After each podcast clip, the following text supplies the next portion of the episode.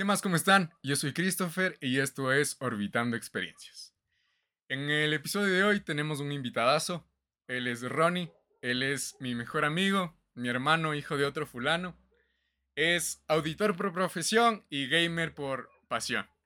Así que, eh, bueno, a leves rasgos, el Ronnie es una de las personas con el corazón más grande que he conocido. También es un apasionado por, el, por los juegos, los videojuegos. Le gusta mucho la música, el rock. Una de sus bandas favoritas y que también comparto es Héroes del Silencio. Hay muchas más, como Guns N' Roses, ya nos contará. Y, y eso. Así que, ¿qué más, ñaño? ¿Cómo estás? Bienvenido a Orbitando Experiencias. Buenas noches, hermano. y buenas noches a todos nuestros televidentes, todos nuestros amigos eh, conocidos que nos ven. Gracias por la invitación de antemano. Sabes que desde el inicio, desde que eh, supe de este proyecto, estuve apoyándote siempre. Es un orgullo para mí, es una emoción muy grande, al menos eh, ya formar parte de, de, de, un episodio de este podcast, de este proyecto que poco a poco irá creciendo. Sabes que así será.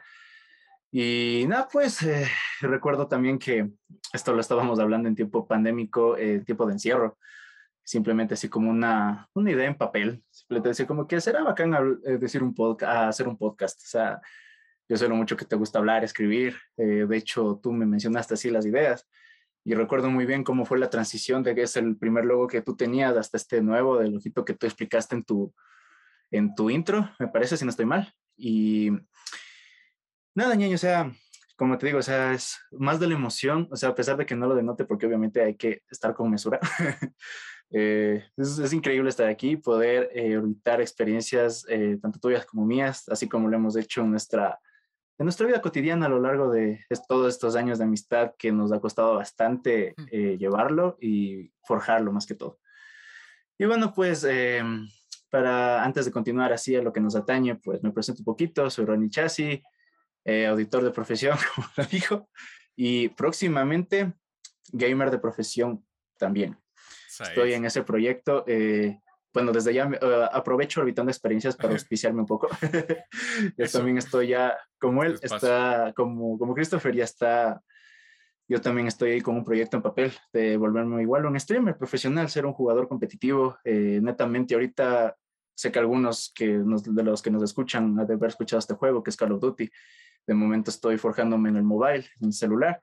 Y bueno, poco a poco igual he estado practicando en consola, pero eso es, es, una, es una parte que yo quisiera, eh, como, como le he dicho a Christopher y a mis personas más allegadas, eh, alcanzar sí o sí, porque como les he dicho, más allá de mi profesión, o sea, de que sí, las finanzas de auditoría, todo, todo hermoso, todo bonito, todo chévere, pero los videojuegos es algo, no sé, es algo de lo que yo tengo desde que yo tengo memoria, o sea, yo los videojuegos los tengo desde que era niño, eh, no me siento privilegiado literalmente, pero con todo lo que mi papá, bueno, no, corrijo, sí me siento bastante privilegiado por todo lo que mi papá me ha podido dar, porque gracias a él, eh, que desde el cielo me escucha y me cuida, eh, pude conocer este mundo. O sea, uno como niño, uno como mocoso, uno como guambra, simplemente ve y se deja llevar a veces de los comentarios de la gente que no entiende los videojuegos. Por ejemplo, es solo un juego, o sea, ¿eso de qué te va a servir? O, o sea, ¿para qué te sirve? O sea, más te expresas. Y eso es lo que mi mamá más me dice hoy en día me ve jugando, y ¿para qué estás jugando? ¿Para qué te estresas? Descansa. Y yo, oh, mamita, no, no estás lista para esta conversación. y es como que cuando pasa el tiempo, pasó el tiempo, uno ya obviamente o sea, va ganando edad, va ganando experiencia, va, va aumentando un poco más su, su objetividad, su, su, manera de ver las cosas, de ver el mundo. Y es cuando yo también, o sea, empecé a aprender de los videojuegos. Aprendí muchas cosas, o sea, aprendí cosas que a veces no se ven en la escuela, historia, personajes míticos, así cosas muy generales, obviamente tampoco es que con videojuegos te vuelves experto, ¿no? Pero de esto también es, es cuestión de también tener un poco de tino, habilidad, paciencia, porque si no te apasionas, como que tú, o sea, lo típico, juegas por jugar y ya. Pero al menos yo personalmente también siento esa pasión por los videojuegos, o sea, siento que me meto en un mundo totalmente distinto, eh, como, se, como se ha visto en bastantes, no sé, fotos, posts de videojuegos eh, yo juego porque tengo muchas más vidas, eh, entro en una nueva experiencia, entro en la perspectiva de otra persona, que no es real obviamente, pero tú te enfrascas en eso y tú aprendes de eso. Entonces, hay videojuegos que me han marcado bastante. Eh, por ejemplo, eh, uno se llama God of War, si lo han de haber escuchado por ahí. Y de hecho, así estoy en el Call of Duty. Me pueden encontrar como Kratos, si quieren manquear un ratito. Entonces, eh, en el, clan, Fénix. Eso cuando aprovecho el clan Fénix, estamos en crecimiento, pilas, promocionando.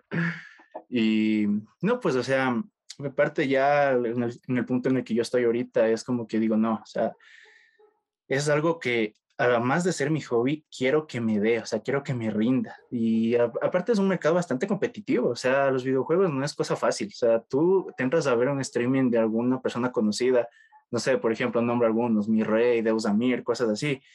Eh, tú ves la habilidad, o sea, yo la describo como pura, tiene una habilidad maldita esos tipos, y es como que tú te admiras por eso en un punto y dices, no, no quiero ser como ellos, pero quiero ser mejor, o sea, quiero aprender a ser mejor y quiero crecer y crecer. Entonces, quiero ser la mejor versión de mí. Obviamente pueden tener inspiraciones externas, pero tampoco llegar al punto de decir quiero ser como ellos, porque eso es imposible. Y eso lo hemos hablado mucho con Christopher. Entonces, eh, prácticamente es eso. Sentir esa motivación por parte propia, por parte de un externo y decir quiero llegar a esto. Y la verdad me ha costado toda mi vida, o sea, literalmente llegar a este punto de decir, no, más, allá de mi profesión, más allá de que estar auditando, estar en finanzas estar en contabilidad, eh, cualquier trabajo que me tenga de deparado el futuro, quiero hacer esto, quiero streamear, quiero crear contenido para toda la gente que me pueda apoyar, quiero hacerme conocer así con demás gente, eh, amigos de mis amigos, conocidos, etcétera, etcétera, y llegar a crecer así. obviamente, o sea, ya saben que de, eh, actualmente esto del streaming es como que, por ejemplo, en Facebook, dar estrellitas, decir como que, oye, colabora, una estrella no te hace pobre. Pero de momento, de momento es como que no, tanto, no busco eso, o sea, de, momento no busco eso. O sea, en un futuro puede ser, y yo me sentiría bastante agradecido por eso, pero yo lo que quiero es, o tener ese apoyo, tener esos seguidores, tener esos likes, tener esos views. Eso es el verdadero apoyo que yo de momento sentiría. Y es lo que me haría sentir feliz, mucho mejor motivado y poder seguir creando contenido. Bueno, cuando empiece, ¿no? Entonces, ese es el punto de partida con el que yo he estado pensando. De ahí, eh, obviamente ya en mi vida personal, como lo mencioné hace un, un ratito, eh, por culpa de la pandemia perdí a mi papá. Ha sido un golpe bastante difícil. Eh, por eso que también de la nada, o sea, bueno, personas allegadas, amigos, familia que sí son creyentes, yo no me considero creyente, como con Christopher hemos hablado, somos agnósticos, pero tenemos nuestra fe yo también tuve mi fe en que si perdía a mi papá es porque algo bueno se podría venir, ¿no? Y la verdad es que se vino, de cierta forma se vino. Se vino un gran trabajito en auditoría.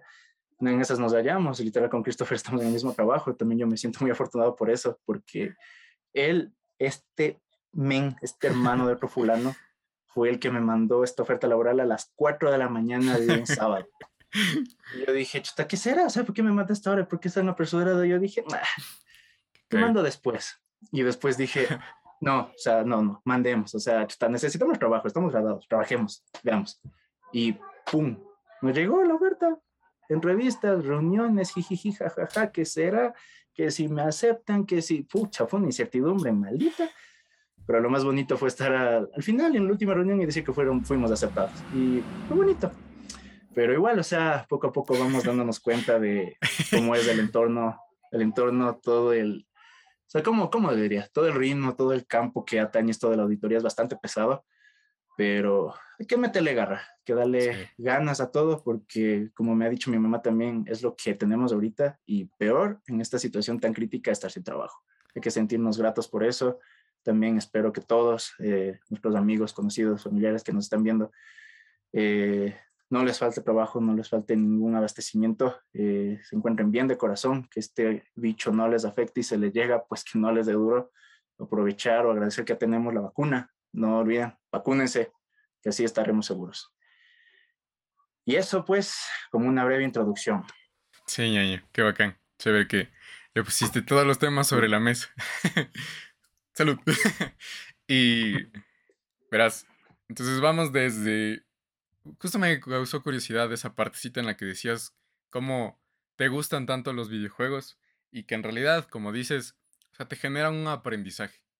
De, de una forma o de otra es como que también, no sé, te permite experimentar, te permite vivir otras realidades, ser constante con lo de las misiones, por ejemplo, esforzarte hasta sacar de la madre y ganarle a un boss hasta llegar y, y pasar como que tres veces el mismo nivel de God of War que no, no sepas dónde tienes que botar la cadenita.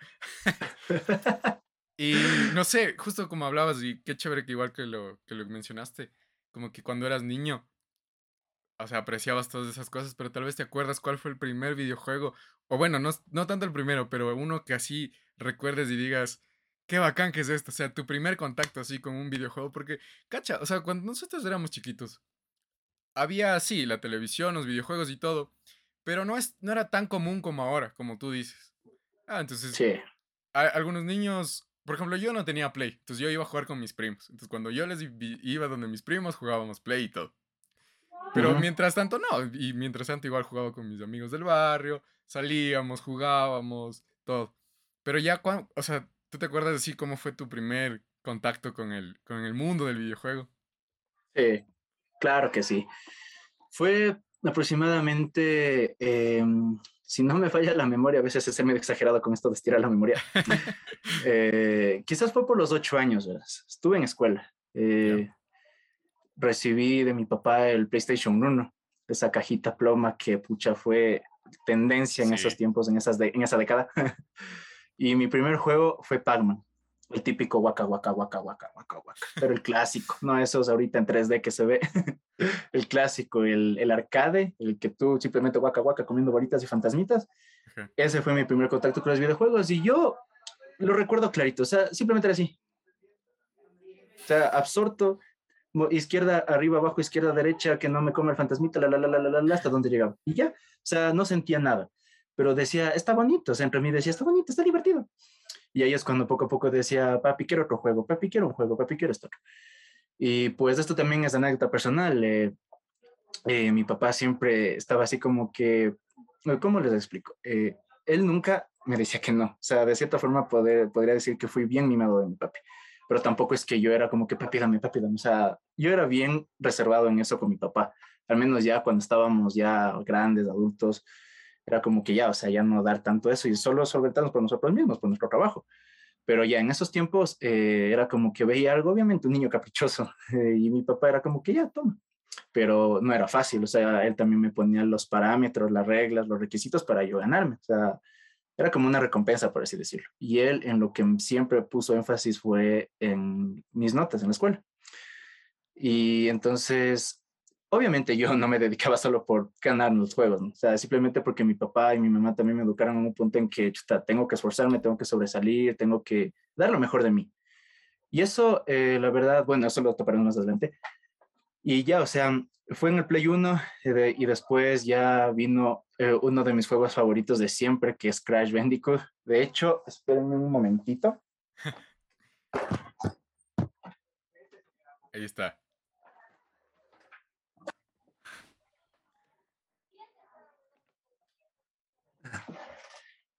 Miren, para decirles que es mi favorito.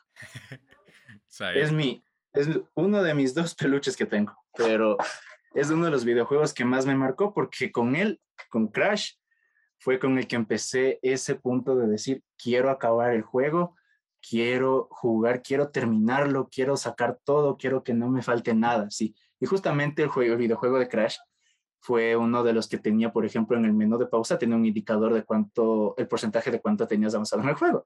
Y era como que veía 60%, 65, 67, y era como que no voy a dejar de jugar hasta que esté 100 ahí.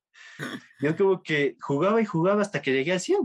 En esos tiempos, obviamente, no había YouTube, no había nada para buscar, ¿y cómo pasó este nivel? O sea, no como ahora, ¿no? Uno tenía que sacarse la madre estando ahí, quemando pestaña, a ver qué, o sea, qué es lo que me falta, ¿no es cierto?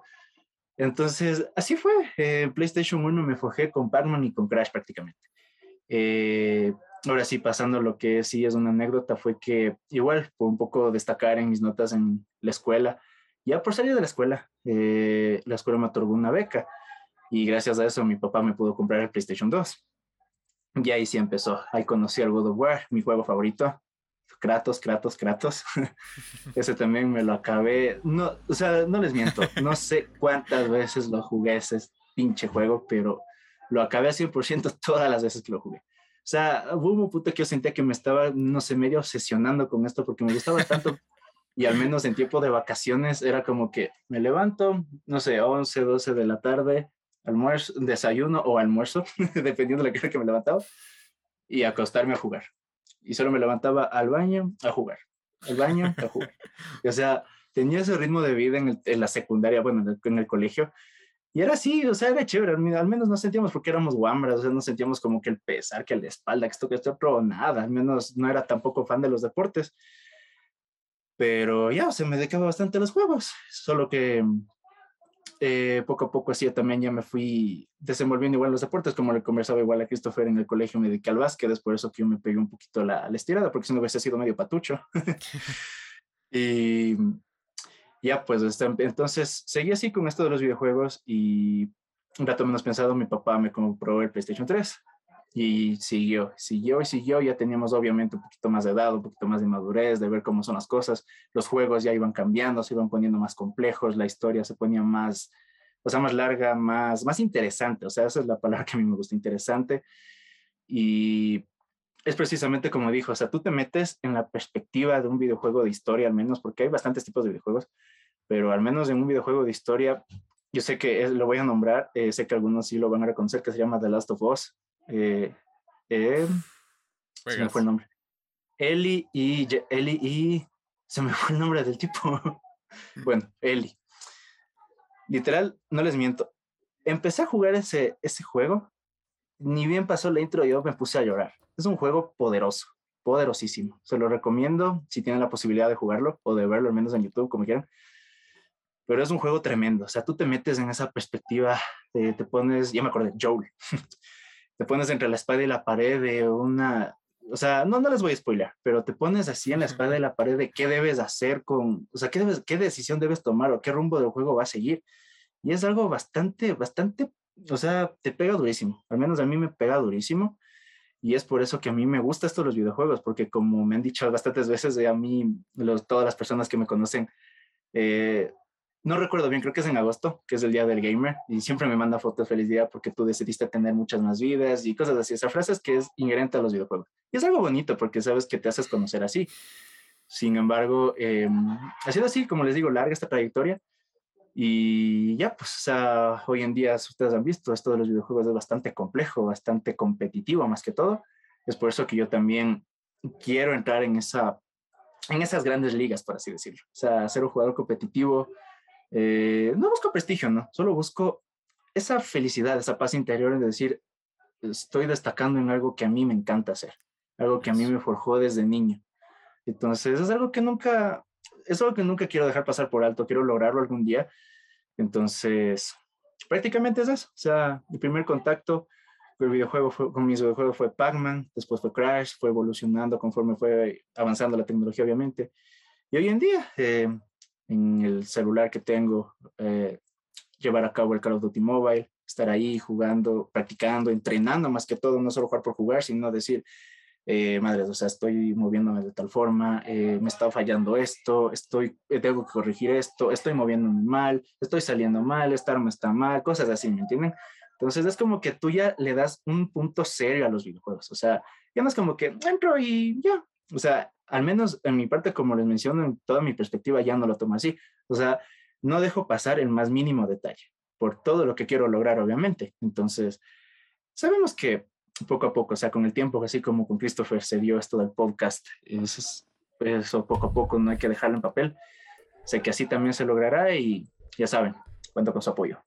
Sí, creo que siempre hay uno de esos juegos que te marca o, o como te dije, como que esa no sé, esa primera vez que tienes con un, con un videojuego, con una consola. Yo también me acuerdo de PlayStation 1, era un cague porque yo jugaba, yo me acuerdo que jugaba eh, la WWE, jugábamos y también FIFA. FIFA, creo que FIFA fue, ha sido uno de los juegos que siempre me han gustado, entonces, pero es un cague, ñaño, porque yo, yo me acuerdo que cuando era chiquito, bueno, y hasta ahora creo, cuando juego en el Play suelo moverme, o sea, de forma inconsciente, o a veces jugando, estábamos jugando y es como que cuando tenía que saltar, como que con todo el control. sí. con todo el control.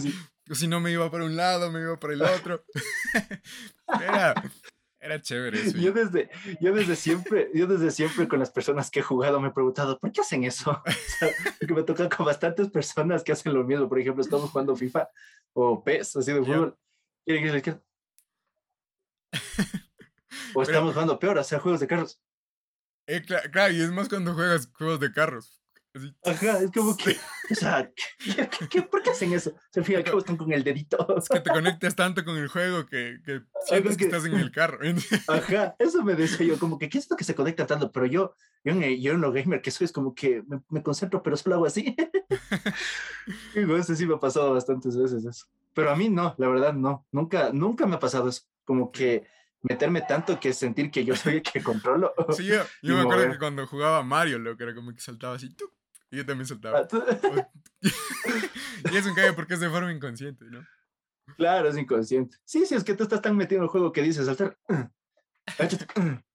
izquierda. sí, es un cague. Me ha pasado bastantes veces eso. Oye, ñaña, y justo lo que hablabas ahí de que fue como que llegaste a un, un momento en el que te. ¿Cómo te explico?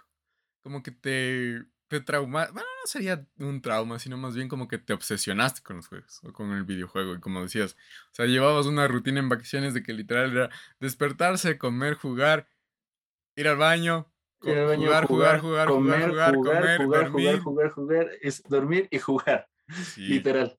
Sí, hubo un tiempo en que, ajá, fue por eso que yo me volví medio sedentario, fue en el tiempo de colegio que ahí sí teníamos así las vacaciones de largo y toda la nota, tenía mis videojuegos ahí, es como que, como les dije, ya desde Crash yo empecé con esa obsesión de quiero acabar el juego al 100%, no se me escapa nada. Entonces, juego que tenía, juego que acababa. Juego que me conseguía, juego que acababa. Y es como que a veces, al menos en estos juegos que a mí me han enganchado tanto como The Last of Us, God of War, entre otros, no te basta una primera vez. Sí. Entonces, lo acabas y, por ejemplo, al menos en esto de God of War, tú tienes modos de dificultad. Entonces, ya acabé la dificultad, se me desbloquea una más difícil, esa la quiero acabar y al 100%. Y después veo, chuta, no estuvo tan difícil, pero no voy a dejar que esta tontera me gane. Vuelvo a jugar ese mismo modo y después, pum, se me hace fácil. Ah, ya se me hizo tonteras, entonces voy a pasar de una otra vez, otra vez juego. Entonces es como que sí me obsesionaba tanto porque, o sea, me enfrascaba tanto en ese videojuego, al menos en un videojuego, que yo quería jugarlo y jugarlo y jugarlo, hasta el punto de que yo prácticamente me aburría. O sea, prácticamente yo ya dejé ese videojuego, por decirlo, para siempre. De ahí sí, véngase otro, misma dosis. O sea, lo acababa hasta decir basta. Hasta que digo, o sea, hasta que yo en algún punto así, en, el futuro, después de haber jugado así, yo digo, medio, o sea, voy a volver a jugarlo, decía yo. Ponía, y es como que, mm, o sea, ya me sé todo de memoria, sé dónde están todas las cosas, me pasé lo máximo y facilito, o sea, ya qué chiste tiene, me decía yo. Entonces digo, no, ya necesito otro juego para poder explorar, porque ya, ya no le encuentro sentido, ya, ya me lo sé todo. Entonces llegué a ese punto que digo, no, o sea, ya tampoco, mejor me voy a relajar, ya no voy a estar así tanto. Ahí es cuando yo también me dediqué un poco a esto del ejercicio, al básquet, eh, un poco al fútbol. La verdad nunca sido tanto de fútbol. Entonces, además le moví al básquet y ya pues llegando a tiempo de universidad ya la rutina obviamente cambia. O sea, estudiando en la noche, en la tarde, saliendo en las noches, jugabas, jugaba lo que yo podía, igual hacía deporte lo que podía. Actualmente ya, o sea, un trabajo, con pandemia y todo, puedo jugar igual el tiempo que puedo, al menos no, no solo jugar, sino entrenar, como les he mencionado, para poder ya pulirme un poco más mis habilidades, ¿no? Y también entrenar, no descuidar el físico y encontrar esa, esa estabilidad, ese equilibrio entre hacer lo que nos gusta y nuestras responsabilidades. Entonces, poco a poco, así le vamos agarrando el ritmo. Ya saben, solo hay que ser pacientes y, la, más importante, disciplinados. Me llevo la, me llevo la frase de nuestro querido ingeniero de estadística de la ESPE, Moreno, que siempre nos dijo, la disciplina vence la inteligencia. Y eso, la verdad, creo que bastante, más de uno nos hemos llevado eso. Entonces, siempre disciplinados, muchachos. Sí. Oye, justo es eso, ¿no? Como que te das cuenta que en diferentes circunstancias o momentos es como que, sí, pasas de un estilo de vida a otro, ¿no? Como que saltas. y, es bonito, es bonito, es chévere también como que esos cambios que generas. Y a veces son incluso de forma inconsciente, no sé. Por ejemplo, igual, justo, justo de lo que me acordé cuando hablaste de la rutina, yo también me acordé cuando, es que tendría unos 12, 13 años máximo, si no era menos. Igual con, con mi primo, con el Andy, le mandamos un saludazo igual al Andrisi. Mijín. con él, con él, con él jugábamos full. O sea, él era, él hasta ahora es muy pro también. Es, es un pro. Entonces yo me acuerdo con él pasarnos eh, Dragon Ball Budokai Tenkaichi 3, pero en un día, en un día, loco, así. Como que empezábamos en la mañana y nos quedábamos hasta la madrugada, así hasta las 5, 6, 7 de la mañana. Y jugábamos. el- Y era un cague porque yo sabía ir a la casa de él. Y después regresaba así con los ojos full rojos y mi mamá me decía, no dormiste, ¿no es cierto? Y le digo, no. Y ahora es güey. por el chuchaki. Claro, y, y- no, ya no. Pero volviendo justo a, a lo del cambio, a lo del cambio de la, de la, de la rutina que tienes. e- Es curioso, es curioso, verás. Yo también me acuerdo que cuando, o sea, yo siempre he jugado básquet, creo. Es algo que me gusta, que, que me desestresa. Pero yo he visto, por ejemplo, cambios en mi rutina o cosas así, o en hábitos que serían más que rutinas, es en la alimentación. Entonces yo no sé Sí. cómo de forma inconsciente ahora me volví vegetariano, ya siete años, vas, sí, Siete años. prácticamente siete años. Y era, y era un cague, loco, porque yo cuando era chiquito, puff, comía de todo, pero carnívoro a mil, igual cuando estaba joven y todo. Y de ahí, no sé, o sea, fue, fue muy natural, fue como que ni siquiera te das cuenta. Y como dices, y justo, bueno, volviendo ya también a la idea que, que pusiste de lo que nos había dicho ese profe de que la disciplina vence a la inteligencia, es, es cierto, lo que es, es cierto, hay un montón de, de panas, incluso a mí me ha pasado como que tienes la habilidad y eres pilas y cachas cosas, pero por, por esa pereza o por no tener tu disciplina es como que dices, chuta, qué nota. Queda loco". todo ahí. Queda todo en ideas a veces, sí, sí, sí. Oye, y cierto, Exacto. me olvidé, me olvidé, bueno, no me olvidé, pero eh, te quiero hacer la pregunta del podcast. Eh, Dímelo. si es que, no, ¿qué, ¿qué superpoder te gustaría tener y por qué? Ah, volar. Simplemente volar. Porque soy re fan de Dragon Ball. Y yo he dicho, "Chuta, el transporte sería más fácil, ¿no? Gratis el pasaje. Aprender a dominar el ki y volar. siempre he querido eso. O sea, siempre he querido eso. Oye, cuando eras chiquito no, no juntabas las manos hasta que te salga alguna chispa o algo. Me sentía como Videl, estaba. "Mm, mm", pero no salía esa bolita, en serio, no salía esa bolita. Sí, yo también, alguna vez lo- Sí, intenté. Bueno, muchas todo veces. fan de. Ball, pues. Sí, Sí. literal. O sea, siempre ha sido ese el superpoder que siempre he querido tener. O sea, no ha cambiado nada. Más allá, bueno, al menos de niño, de posterior a Dragon Ball, yo siempre he sido fan de Spider-Man. Entonces también, o sea, quería tener esa super fuerza, trepar por las paredes, las alas telarañas. De hecho, tengo una anécdota de inocente, que como yo de niño era tan fan de Spider-Man, yo, bueno, un primo vivía a una cuadra arriba de mi casa, o sea, yo Ya. con él crecí prácticamente. Es como que me dice mi, mi hermano menor, mi hermano mayor, o sea, crecimos juntos literalmente. Entonces, es mi primo Jonathan, te mando un saludo en caso de que veas esto. Y, o sea, hubo un, hubo un día en que, bueno, también tiene una hermana, entonces estábamos igual, mi primo, mi prima, yo, estábamos jugando así como que a las luchitas, así recuerdo. Entonces, como ellos sabían que, bueno, con superpoderes, o sea, mi primo no me acuerdo qué se puso, pero yo me acuerdo que me puse de, o sea, yo obviamente de Spider-Man, entonces me pusieron dos chompas así para parecer que estoy disfrazado, me metieron bufandas y con esas bufandas hacer así y se sentía que saltaba la telaraña. Después de eso, o sea, como yo era tan niñito, o sea, era tan inocente, le dije, ay, yo quiero que me salgan las telarañas. Y, y obviamente reproduciendo la película me picó la araña, entonces vi una arañita de esas cafecitas que tenemos aquí en Quito, y una arañita, me la coloqué y dije que me pique, que me pique, que me pique. Total, me terminó picando y me salió una roncha. No era la de Spider-Man. No era la de Spider-Man, entonces yo hacía así. Y Y nada, Nada. literal, o sea, era tan fanático de Spider-Man que también estaba en esas como que no, quiero hacer esto, quiero hacer esto. O sea, prácticamente, o sea, tenía full cosas de Spider-Man. Pero de ahí a posterior a, ya igual, empezar a ver solo Dragon Ball y, bueno, de hecho es uno de los pocos animes que siempre también me ha marcado. Es eso, volar, ni siquiera la teletransportación, volar. Por solo volar, volar, volar y volar. O sea, no es un motivo tan concreto como lo he escuchado antes, simplemente es porque me parece bonito, nada más. Solo que cuando la carita de Dios se pone a llorar, nomás estarías complicado ahí. Con Literal. lluvia, con el Ahí sí, ahí sí salió una teletransportación, buen punto. Pero como no es Team Lluvia, vamos nomás. Ahí con Poncho. Como pocho. no veo mi estrello. Ok. Oye, qué caga que era eso, ¿no? Sí, chuta. Eso de la, cuando eras niño y jugabas con... Sí, era, era bacán, loco. Como que yo soy este personaje. Ajá. cague. Pero yo les voy a contar una, una, anécdota así, media, media chistosa que, que mis primas de acordar. Yo también jugaba full con mis primas, eh, con Karen y con Mabel. Hola, ¿cómo están? Les mando un saludo. y era un cague porque eran niñas, loco. Entonces yo también era niño. Y mm. como jugábamos entre los tres, era como que jugábamos a las chicas superpoderosas.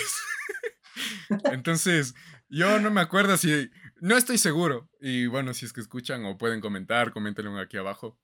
Pero. No me acuerdo si yo era. No, no. Yo no era bombón ni cagando. Yo me acuerdo que o bien era burbuja o bien era mojojojo. Así que. ¿Mojojojo? Ajá. Era uno de los dos, pero no sé, no, no recuerdo completamente. Pero un cague. Era chévere también Literal. jugar y que jugabas a eso. es cuando no le encuentras motivo a las cosas y simplemente las hacías y así disfrutabas. sí. Yo no sé por qué, estaba pensando cuando el niño decía, ya quiero ser adulto. Ahora quiero ser niño. Justo eso, justo eso, ñaño. Es como que, si te das cuenta, llegan, y creo que también pasa en la adolescencia, ¿no? Como que quieres ser grande, quieres tener tu independencia. Cuando eres niño es como que dices, wow, o sea, admiras mucho a, a, los adultos que tienes y como que son tu ejemplo a seguir y todo.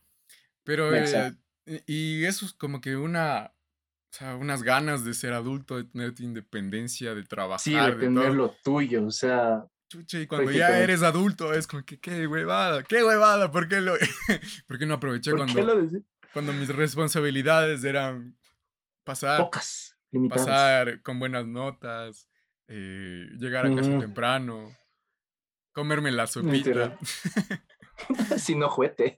Ajá, cosas así, loco. Pero es, curioso, ¿no? A veces me he dado cuenta que, no sé, es curioso cómo funcionamos también, porque como que extrañamos eso que, que no tenemos o anhelamos eso que no tenemos y por estar como que nuestra mente enfocada en que es que quiero esto o idealizar esa situación, también se replica en personas, en situaciones, en circunstancias, momentos, lugares, en todo. No, no apreciamos lo que tenemos ahora. Entonces, es bueno también aprender de eso, ¿no? Es como que decir, bueno, sí, ya, estamos, tenemos nuestra vida de adultos, independientes, con gustos bien dementes, pero que a veces, chuta, colapsamos, nos estresamos, no dormimos. No este, dormimos, estas ojeras, no son, estas ojeras no son de gratis y... Pero sí, o sea, básicamente es como que tratar de, de apreciar ese momento, ¿no? Oye, y cuando eras chamo, cuando eras niño, ¿qué, qué sueño tenías? O sea, no sé, cuando eras chiquito, y a todos nos han preguntado cuando éramos niños, como que ñaño, ¿qué quieres ser cuando seas grande? Uy, aquí también me hacen bastante bullying en mi familia porque yo era bien, bien intermitente en eso, verás. Yo me acuerdo la primera vez que dije en la escuelita que quiero ser, yo dije, quiero ser albañil. Decían, ¿por qué? Porque quiero poner los ladrillitos, decía yo. decía. O sea, uno, sin saber un carajo de todo. Como que yo dije, bonito cómo ponen los ladrillos. Y dije, ¿quieres ser albañil? después, después vi que se me, o sea, como yo de niño era bastante susceptible, entonces vi que se me rieron, así dije, no, no, entonces albañil, no, obviamente, ¿cómo wow? Después me volvieron a preguntar, ajá, entonces me volvieron a preguntar en otra ocasión y dije, ahora quiero ser bombero. Oh, sorpresa viene mi cumpleaños, no podía ni apagar la vela. ¡Qué bombero! y después yo dije, no, no, bombero no. Entonces, por, por final, quiero ser policía, ya por decir. o sea, ya literalmente no, ya eso no tiene nada que decir, era como que ya, digo por compromiso, dije yo, ya, ya nada, ya. Hasta que ya, o sea, ya sea de niño, ¿no es cierto? Solo de niño. Ya después, obviamente, ya tienes un poco más enfocado lo que, lo que quizás te va gustando, lo que sientes como que atracción a tal profesión, a tal inclinación, ver si eso te va a dar y toda la manera. ¿Y, ahí qué te gustaba? O sea, ya cuando creciste y todo. Y ahí, ya por tradición, puedo decirlo por tradición prácticamente porque mi papá era un contador nato, literal por herencia, y no es que seguí por, por él, ¿no? O sea, bueno, indirectamente, porque yo recuerdo de niño cuando bueno, de niño, sí, ya de niño en transición a colegio. Eh, mi papá igual trabajó siempre de contador y yo veía cuando pasaba en la computadora así, manejando el Excel, manejando así los programas, los sistemas contables, así veía o sea, que ingresaba full números, full datos y eso, o sea, me atrajo, me llamó la atención. Y a veces es como que le decía, papi, ¿qué es esto? Así, sí, me explicaba, pero no tenía un carajo. Entonces era como que se ve, o sea, pero para mí se veía bonito, o sea, También mi papá tenía bastante destreza en el tipeado, los comandos de Excel. Entonces, se me veía bastante interesante porque hacía así. Yo apenas estaba aprendiendo a escribir mi nombre así. Entonces, como que me llamaba la atención. Y ya, o sea, para, no sé si llamarlo para buena suerte o ya por destino, en mi colegio me dieron contabilidad, entonces fui aprendiendo poco a poco de eso y me gustó, prácticamente me gustó, o sea, no, no, es, no se me hace tedioso como a muchas personas he escuchado porque dicen que es lo mismo y lo mismo, y es verdad, o sea, es muy verdad. Pero la verdad es que como en los, los doctores, eh, en esto nunca dejas de aprender, cada año cambian las leyes, cada año, cada año cambia algo, perdón, y tienes que estar ahí al tanto, aprendiendo y aprendiendo y aprendiendo. Y prácticamente ese es nuestro oficio, porque de la universidad salimos así, finanzas, auditoría, contabilidad, y no, es que, no nos queda más que enfocarnos en eso, porque es lo que nosotros elegimos. Y no, obviamente, yo estoy seguro que al menos eh, las personas más allegadas a mí no estuvimos ahí solo para aceptar un cupo, ¿no? Entonces, vamos en esas. O sea, prácticamente no es que no me guste mi trabajo, solo no me gusta el ritmo. Pero ahí vamos metiendo ñeque como se debe. Sí, Sí, sí, a veces es, es chistoso, ¿no? Como... ¿Cómo se dan las cosas? Sí, cómo se dan las cosas y también cómo, o sea, cómo nos sentimos cuando somos niños, cuando lo que quieres, lo que aspiras, ¿no? Es un cague, loco. Mi mamá me sabe molestar a veces también porque yo cuando le cuando era niño igual le pregunté, mi mamá me sabe preguntar como que, ¿y qué quieres ser cuando seas grande? Y yo igual así medio inocente es como que le decía, oye, ma, me gustaría ser salchipapero. Sí, loco, es que era como de que, qué bacán, loco, el man que hace las salchipapas de comer todas las salchipapas, cacho. Entonces era como que sí, algún día voy a hacer salchipapero. Y... Exportar salchipapas. Ley, exportar en salchipapas en, cubitos. Oye, y, fue, fue un cague, loco, porque lo, lo, llegué a hacer. O sea, no, no, no, no, obviamente como, como tal, ¿no? Pero igual con mi mamá pusimos una cafetería hace unos dos años. Igual fue un proyecto chévere y vendíamos alitas, hamburguesas. Era un cague porque era una cafetería que vendía más alitas y hamburguesas que café. ¿Qué café? Y, y, fue un cague, loco, porque de, de cierto modo se llegó a concretar eso. Pero yo ya no comía carne, entonces ya no, ya no consumía, ya no me comía las... Entonces era mentira ahí que el salchipapero se podía comer sus salchipapas. Fui el ejemplo de una excepción, literal. Entonces, yo recuerdo igual que ya después con el tiempo, así como vos, como que te comienzas a dar zona, ¿no? Y como que, te gusta, que te apasiona. Y yo me acuerdo que a mí me gustaba full esto de... Igual los números, ¿no? O sea, como que matemáticas siempre me ha gustado bastante. Creo que... O sea, fue... No sé. También creo que, bueno, en mi familia, mis tíos también son contadores, son economistas, entonces es como que es chévere verles hablar de eso, ¿no? Como que de las finanzas, de la situación del país, de igual de la contabilidad y todo. Entonces, chévere, también me atrajo mucho, pero ya con el tiempo igual fue como que, y mi idea siempre ha sido como que ponerme una empresa. O sea, yo, entonces yo diría como que tengo que seguir algo que sea empresa. O sea, algo que relacionado a las empresas, ¿no? Que sea empresa. o sea, sería, sería administración de empresas. Era, era básicamente eso lo que yo tenía en cuenta cuando, era, cuando estaba en el colegio igual. Pero de ahí justo hablando con uno de mis tíos, me dijo como que, sabes que mi hijo, el mercado laboral está abarrotado de... de Saturado. O sea, está, es, hay, mucha, hay mucha oferta de administradores, pero sabes que esto de finanzas es chévere. Entonces dije, bacán. Y justo igual, o sea, me he dado cuenta que me gusta mucho lo de las proyecciones, eh, generar expectativas, calcular comportamientos, ver el comportamiento histórico, todo esto que es números y, data y todo eso. Es hermoso. Exacto, es hermoso. Entonces, es como que dije, ya, bacán, puede ser economía, porque incluso me gusta full la economía, el comportamiento, porque es como que es una ciencia social, no es una ciencia matemática como tal, porque tienes el factor que son las sociedades, la oferta-demanda, todas, bueno, N cosas que tenemos ahí en la macro y microeconomía, pero era eso, eras. Y de ahí justo vi como que las carreras y todo, y era como que salió por ahí eh, finanzas y auditoría, porque quería seguir economía, pero no había como, no salías como título de economista, bueno, no tenía claro eso, si es que salías como título de economista para aplicarlo, o era como que solamente para dar clases de economía, entonces dije, no, no, dar clases no, no, no, tengo mucha paciencia. Por dos.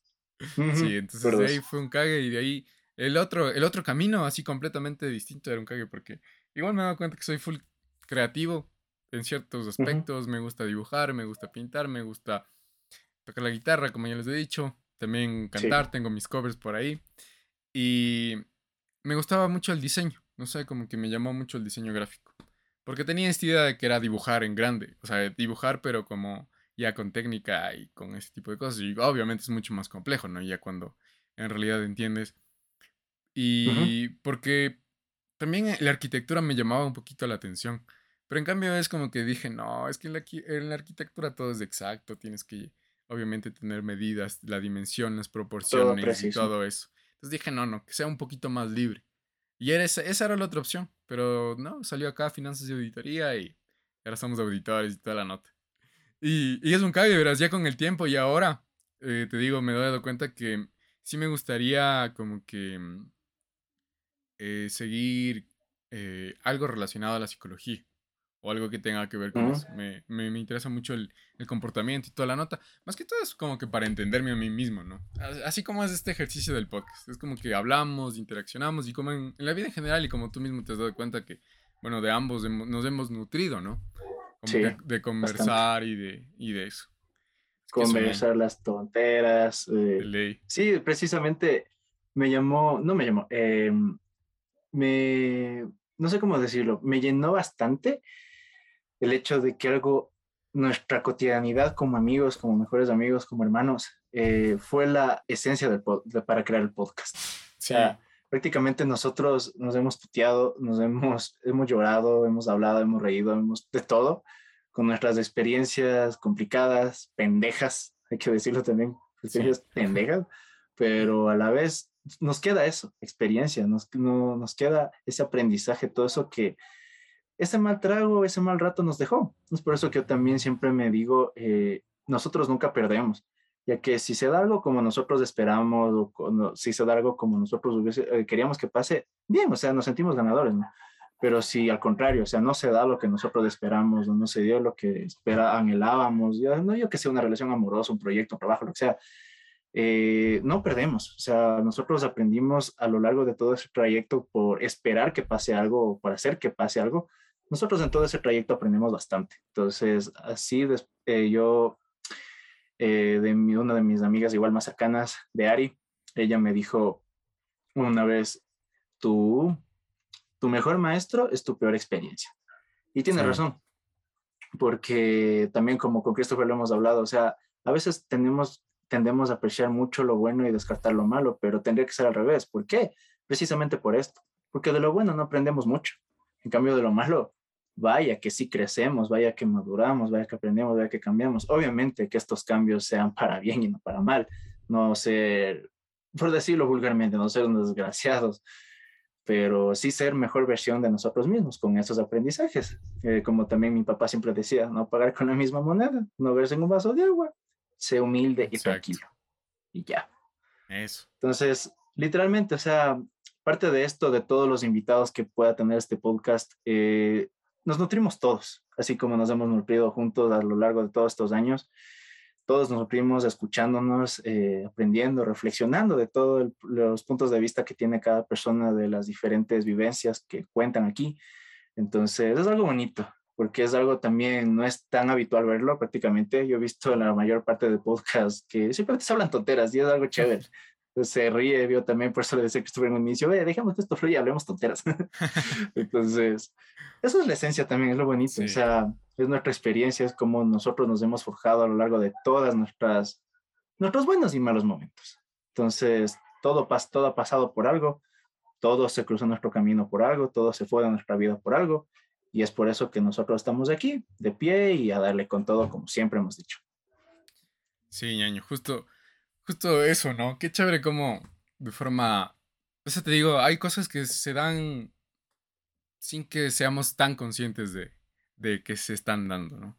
Y pasa en general, o sea, pasa en proyectos, en vida, en situaciones y como te digo, o sea, tal vez cuando empezamos esta idea de tener una carrera, nunca imaginamos que íbamos a llegar a, a, trabajar. O, por ejemplo, a estar en, en, un puesto de una Big Four o cosas así, pero es chévere, loco. Es chévere cómo se van dando las cosas. Y obviamente ya cuando te pasas, como que puedes decir, ¿sabes qué? Si me gusta esto o no me gusta esto. o tengo, me gustaría otra cosa, o no es para mí esto, es mi pasión y todo. Y, y, qué bacán. Sí, creo que se gestó mucho de lo que siempre hemos conversado, ¿no? Y creo que también ese es un punto chévere. Ahorita yo también retomo para topar del punto de nuestra amistad. Es como que Sí, ha sido, ha sido interesante y creo que en general, no sé si te has dado cuenta de eso del otro día, creo que conversábamos también con el Javi. Javi, te mandamos un saludazo. Eh, es que en general, como que nuestro círculo de amigos, o sea, sí, todos son joda, todos son molestamos y todo, pero de cierta forma, yo recuerdo que alguna vez con el Javi, igual medios tomaditos, hablábamos de esto y decía como que lo interesante es que todos tenemos algo que conversar, que compartirnos. Y siempre había alguien que se, no sé, le gustaba algún tema o cierta idea y todo y nos compartía y es como que qué bacán, loco, qué chévere. Y bueno, ya, ya entre nosotros es como que también, como te dije a un principio, eh, o sea, tú básicamente eres mi hermano, o sea, eres mi hermano y fue un cague, loco, como, como al, principio igual tú me dijiste que ni siquiera te caía y fue un cague. A ver, cuéntanos, cuéntanos de eso, cómo, cómo fue. fue. Fue algo increíble, o sea, yo también eh, bien dice, nuestro círculo de amigos siempre hemos sido joda, eh, siempre hemos sido bien llevados. Yo como en un inicio les he dicho eh, a todos, Axel, Javi, Monkey, todos. el Andresito nosotros somos, y Cito, sí, todo nuestro círculo que siempre hemos tenido ahí. Nosotros, yo siempre les digo, nosotros somos borrachos. y doy gracias por eso, porque no somos, no somos más. O sea, pasamos bien, no hacemos tonteras, yo me siento bien por eso. O sea, yo siempre les decía eso porque, ya sabes, uno, uno, bueno, ya saben que, bueno, gran parte de mis, de las personas más allegadas a mí saben que me llaman papá oso. Pero primero era porque en colegio me decían así porque era igual, gordito, robustito. Y eso también ya, pues se me quedó igual en la universidad y poco a poco yo también me fui dando cuenta que espíritu de papá oso es como que yo, o sea, personalmente yo sí soy bien preocupado por todo. O sea, no, no, o sea, no es fijarme, ¿no? Pero simplemente es como que velar por la seguridad de los demás, o sea, de las personas que yo amo. Entonces, es como que yo siempre me preocupo por todo lo que pueda pasar, o sea, por lo que está pasando y anticiparme a los hechos y decir como que ven, o sea, Gil. Y ya, entonces, siempre he sido así. O sea, prácticamente tampoco es ser metiche, tampoco es como que querer controlar a los demás, no. Simplemente es porque me preocupo, quiero lo mejor para ellos, porque yo soy de esas personas en que a mí, o sea, pueden bullearme el lo que se les dé la gana, pueden hacerme lo que les dé la gana, pero yo sí no soportaría ver que le hagan algo a una persona que yo Entonces, eso es algo que no soporto. Tampoco digo que no tenga autoestima, ¿no? Porque tengo, sí tengo mi autoestima, entonces tampoco es que me afecte las cosas que me puedan llegar a decir o que me han dicho antes, ¿no?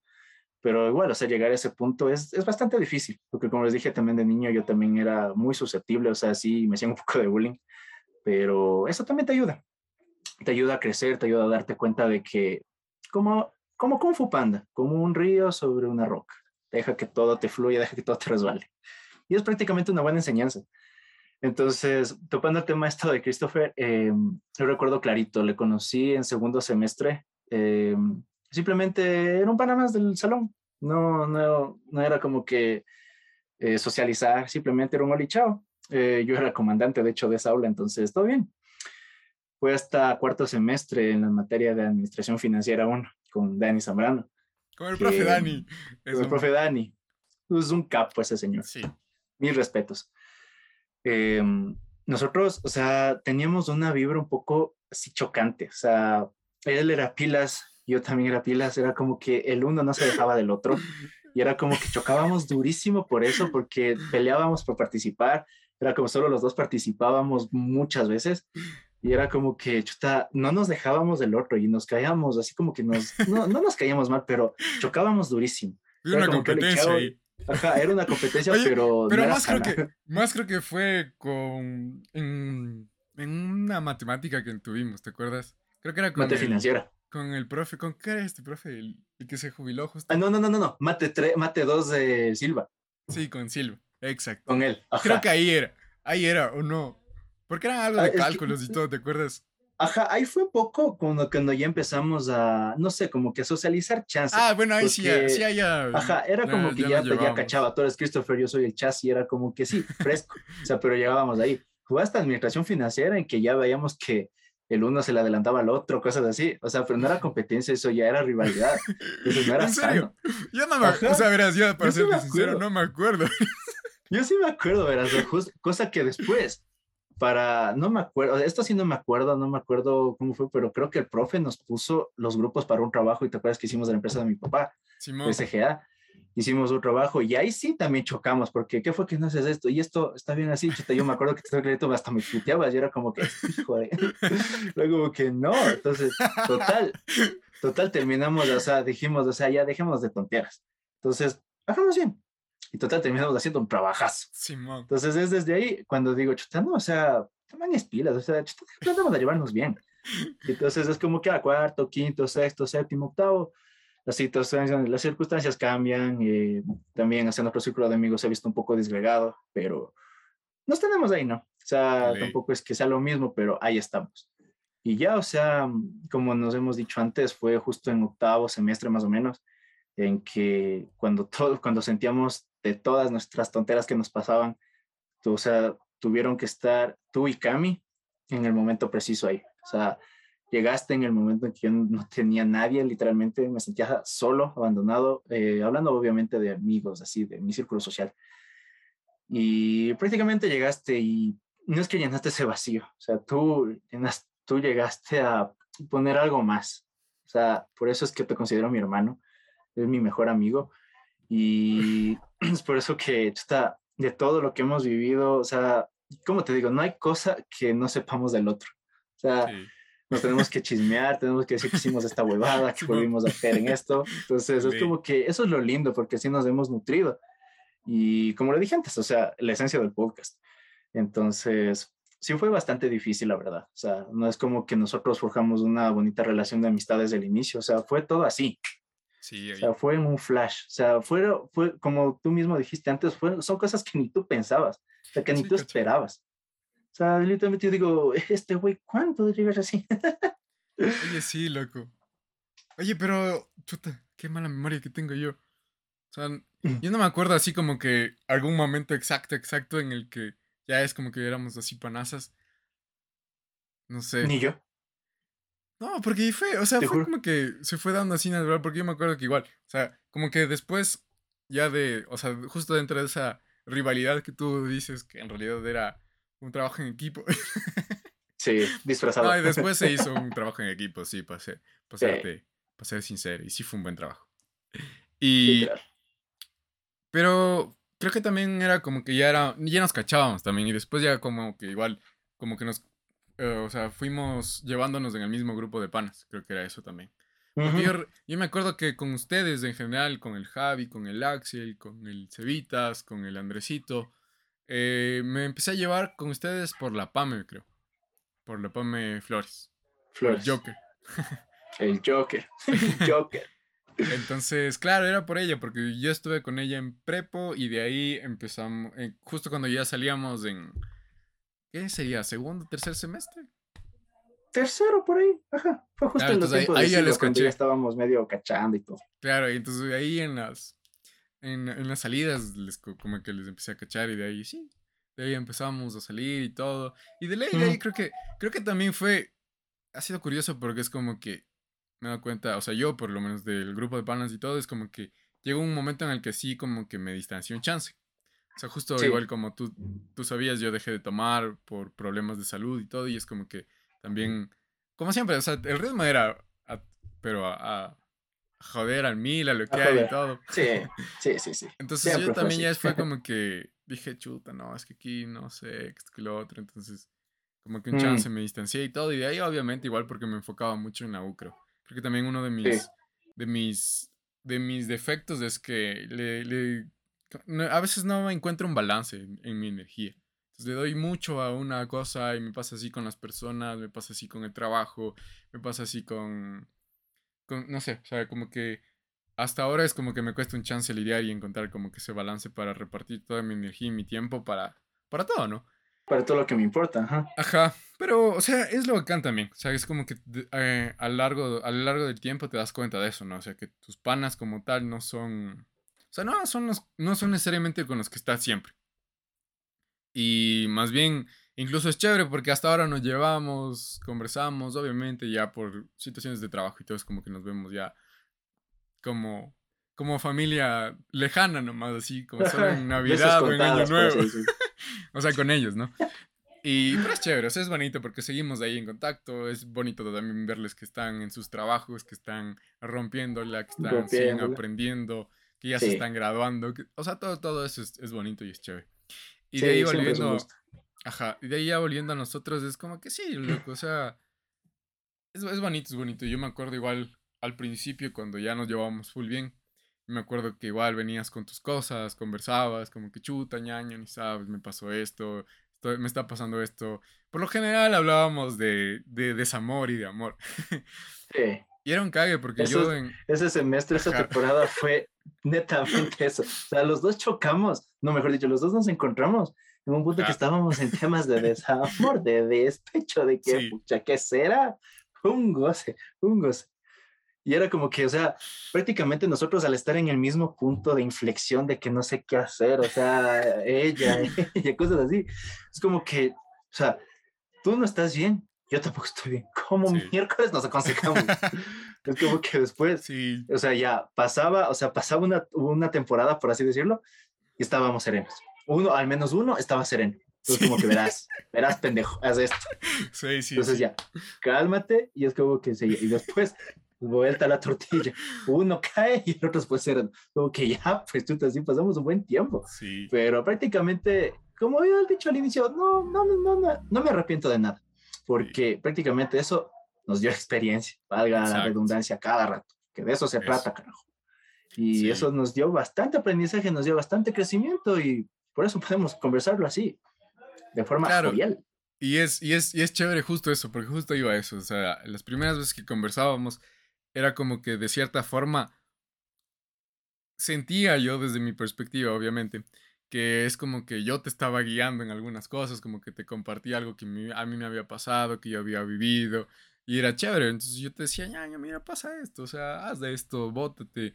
Como siempre, igual la de las ideas que estaban ahí, es como que ñaño, si nace, se hace, hazlo, no tengas miedo. Eh, ¿Qué más había ahí? Como que eh, siempre que o sea, no, no, no tengas ese miedo de que a veces cuando conoces a alguien sientas que le estás dando de más. Es como que no, ñaño. O sea, si mm. y tú eres así, dale y bótate y todo, porque ya, o sea, va a ser un rato y listo. Obviamente hay que, hay que entender eso, ¿no? Que todo llega a su fin y toda la nota. Pero es eso. Y para cerrar esto y ya para que igual compartas justo tú lo que viviste en eso, es como que con el tiempo me di cuenta que en cambio y a medida que tú también ibas ganando experiencias de aprendizajes, es como ya que igual, como tú dices, o sea, había una temporada en la que al uno le iba mal y el otro estaba bien. Y después igual, se invertía, como que el uno ya estaba como que medio bien y el otro ya se fue al carajo. O sea, ya, fue al carajo. ya estaba ahí llorando y todo.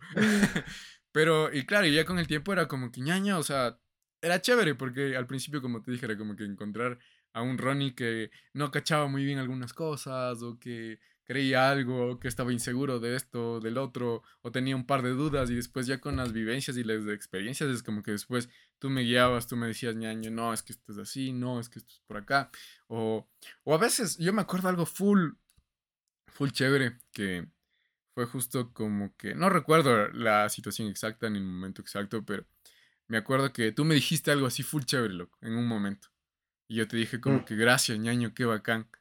Y vos me dijiste, pendejo, si vos me dijiste eso hace, hace tiempo.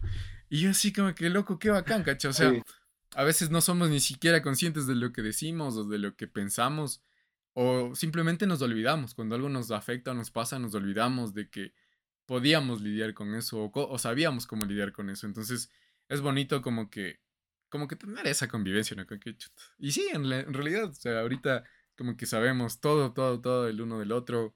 Como que igual aunque estemos ocupados y todos, como que siempre nos damos ese tiempito, como les decía, igual desde pandemia, es como que nos mandábamos audios de media hora y es como que, bueno, respóndeme. Y es chévere eso, ¿no? Porque, como te decía, o sea, eres, es un cague porque no es de esas amistades que estamos como que todos los días y 24/7 y que esto que lo otro, o siempre estamos saliendo y todo.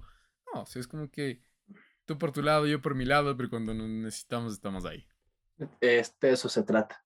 Obviamente de eso se trata la amistad, por eso yo también me siento bastante agradecido por eso, porque en todo este tipo de pandemia hemos sido parte y parte. Eh, ve, cojudo, respóndeme.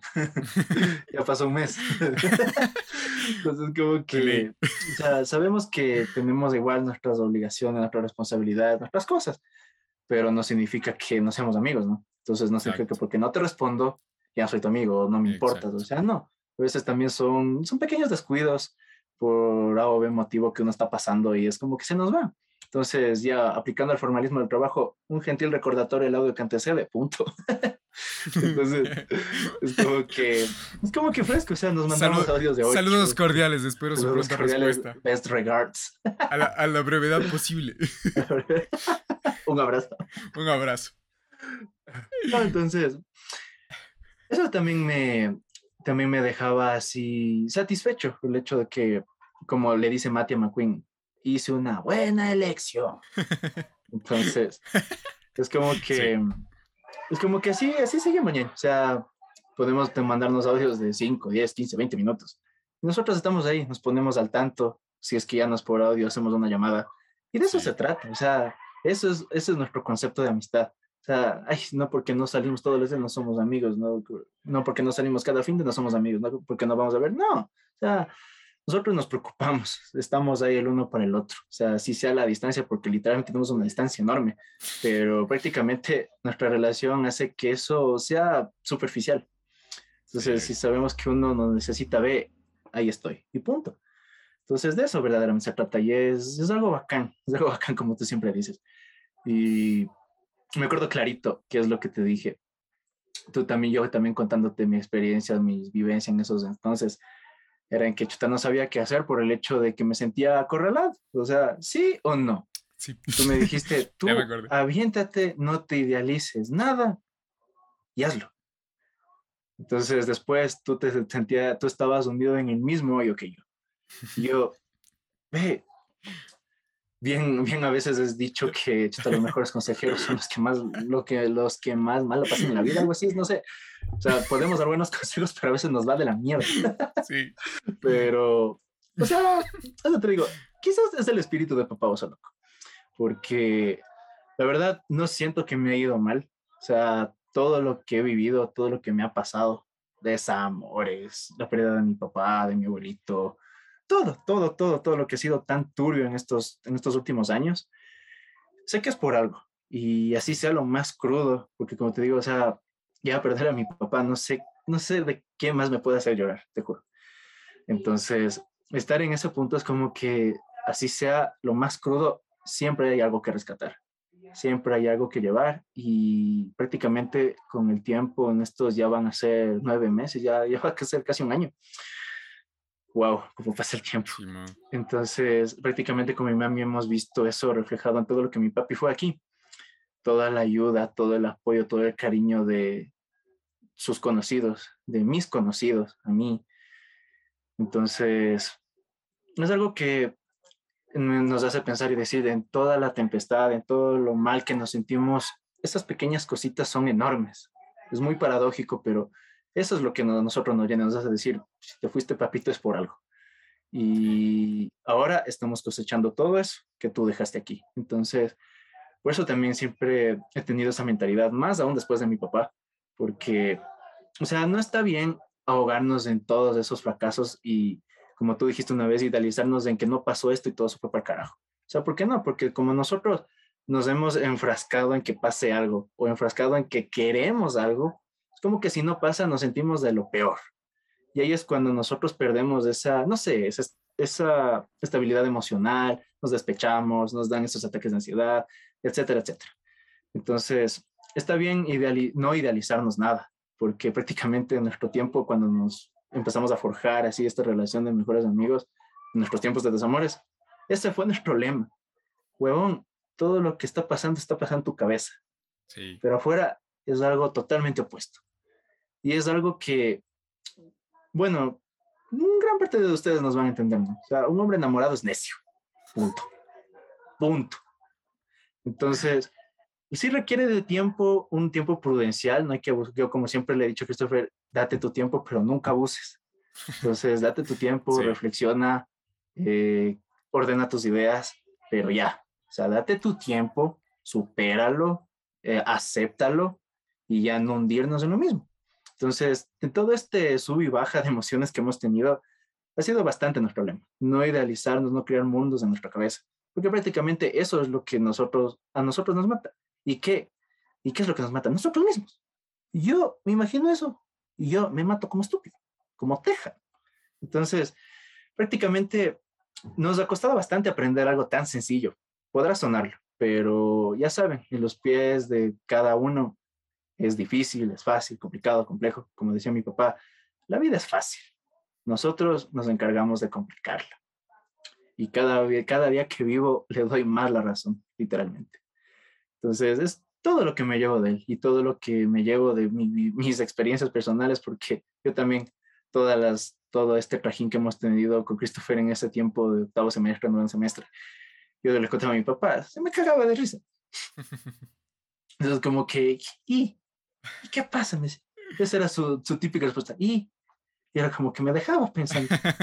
yo me acordaba de que, ¿qué te complicas? Si es así de fácil. Yo, me chirleó. Entonces, como que sí es bastante difícil, cada uno tiene su camino, pero nunca, nunca dejen de agradecer todo lo que nos pasa, porque al fin y al cabo, como les digo, algo hay que rescatar de todo lo que nos pasa. Y también, como decíamos con Christopher, nunca, nunca, nunca, nunca preguntarnos el por qué. ¿Por qué a mí? ¿O por qué pasó esto? Y de hecho, también es algo que él me dijo. O sea, agradece lo que te pasa. Al inicio nos dolerá, después nos estaremos cagando de risa. Pero y decir gracias. ¿Por qué? Porque aprendí, me caí, pero me levanté. O gracias porque esto que yo tanto esperé se dio. Es una utopía creer que todo lo bueno así que queremos nos va a pasar. Prácticamente no es que tengamos escrita la vida, ¿no? El destino se traza por las decisiones que tomemos.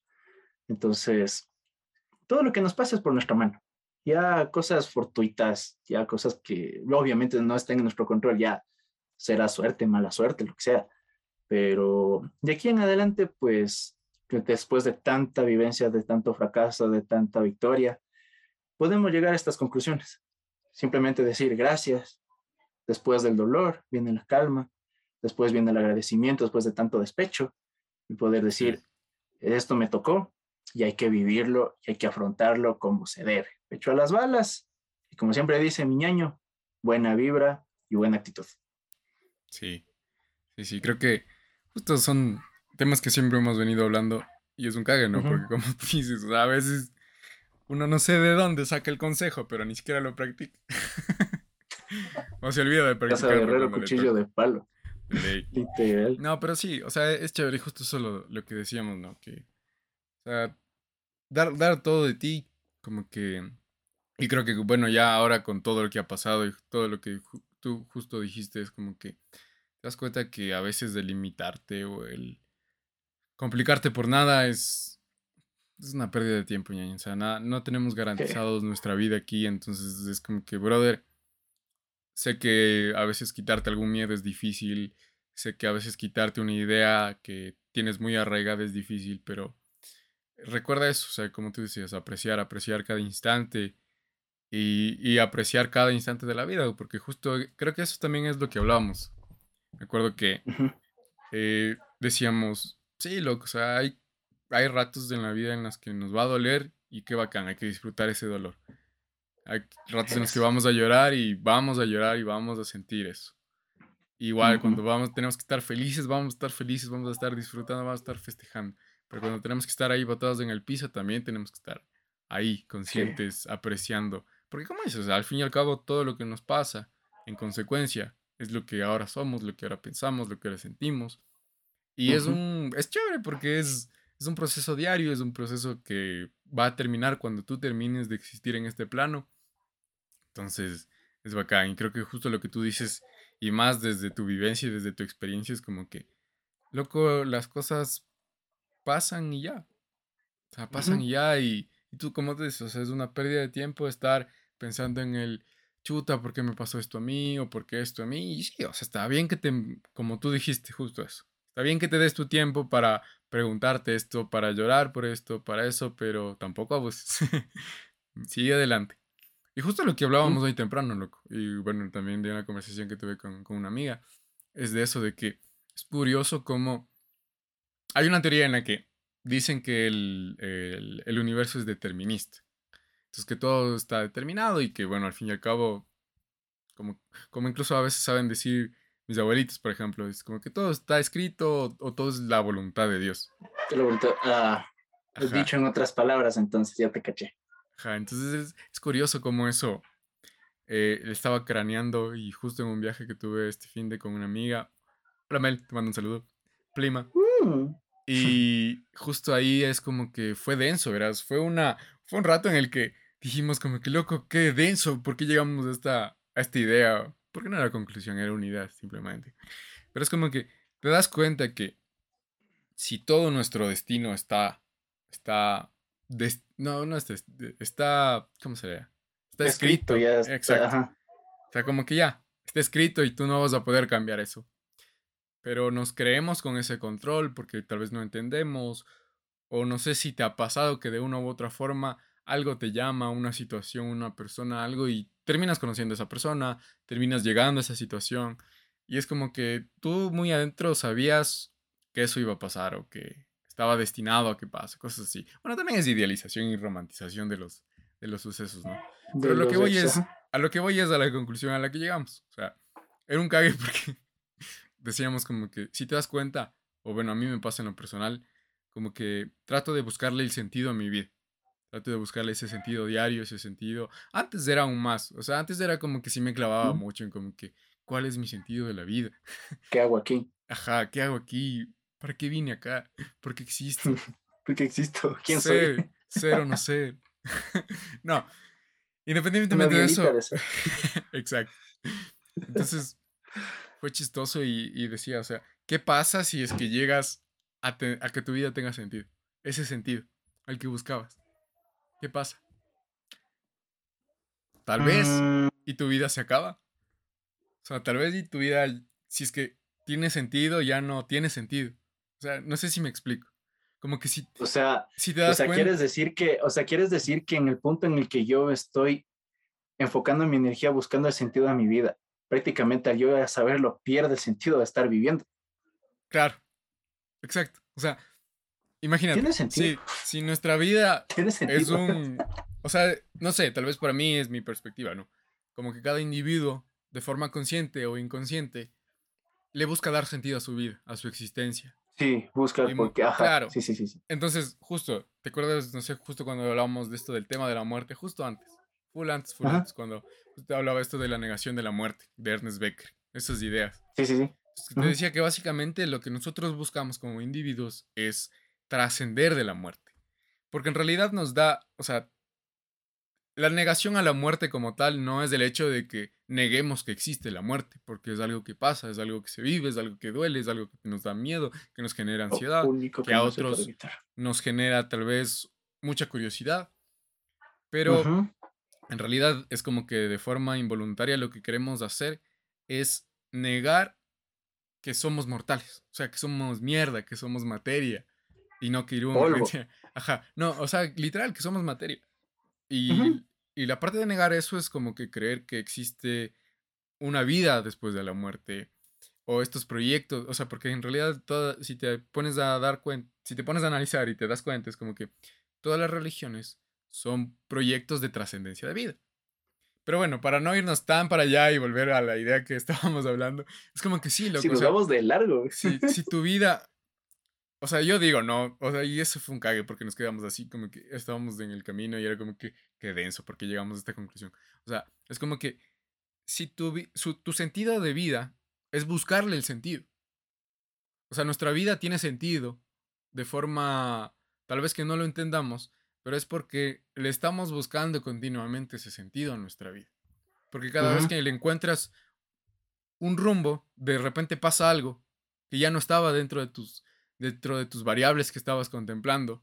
Es como que estás construyendo un castillito y de repente se cae todo esto y, o estás manejando y de repente se cierra una vía y te toca abrir otra. Entonces es como que estamos en ese constante, eh, en esa constante búsqueda del sentido de la vida. Que si llegásemos a encontrarle el sentido, existe una gran posibilidad de que tu vida ya no tenga sentido. O que posiblemente nuestra vida termine. O, que le encontremos un sentido a la vida cuando nuestra vida terrenal termine. No sé tú qué piensas. Es interesante porque de cierta forma lo correlaciono con la típica pregunta, ¿cómo crees que vas a morir? Yo también digo, ¿de qué miércoles me va a servir de que voy a morir? O sea, ¿con qué ganas vivo si sé que yo voy a morir? ¿De esta forma o tal fecha? Entonces, es una forma, no sé, de correlacionar esto porque el hecho de enfocarnos en darle sentido a nuestra vida es prácticamente como un arquitecto. Tener el plano de su obra y esperar que eso salga así y saber que después de eso,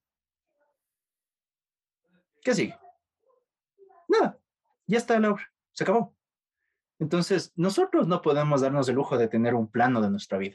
Simplemente trazar nuestro camino día a día, nada más. Porque prácticamente para a mí, para mí pasara eso. Si yo ya sé qué rumbo va a tener mi vida, pues ¿para qué vivo? O sea, no voy a tener ese misterio, no voy a tener esa emoción, esa gana de poder vivir una nueva experiencia, un nuevo fracaso, un nuevo tropiezo, una nueva levantada, una buena sacada de madre, todo, todo, todo lo que todo lo que quizás la vida nos tenga deparado, como nosotros siempre nos hemos dicho, o sea, el universo, las vibras, todo, algo nos tiene preparado, pero no sería divertido saberlo. Entonces, buscar ese sentido es, es prácticamente lo que dices, buscar ese sentido le quita el sentido. O sea, así de sencillo para mí. Por eso digo, o sea, no, no tenemos por qué estar, es lo también, lo, ahorita que me pongo a pensar, lo correlaciono bastante con todo lo que nos hemos dicho en nuestros momentos de desamor. No te idealices nada.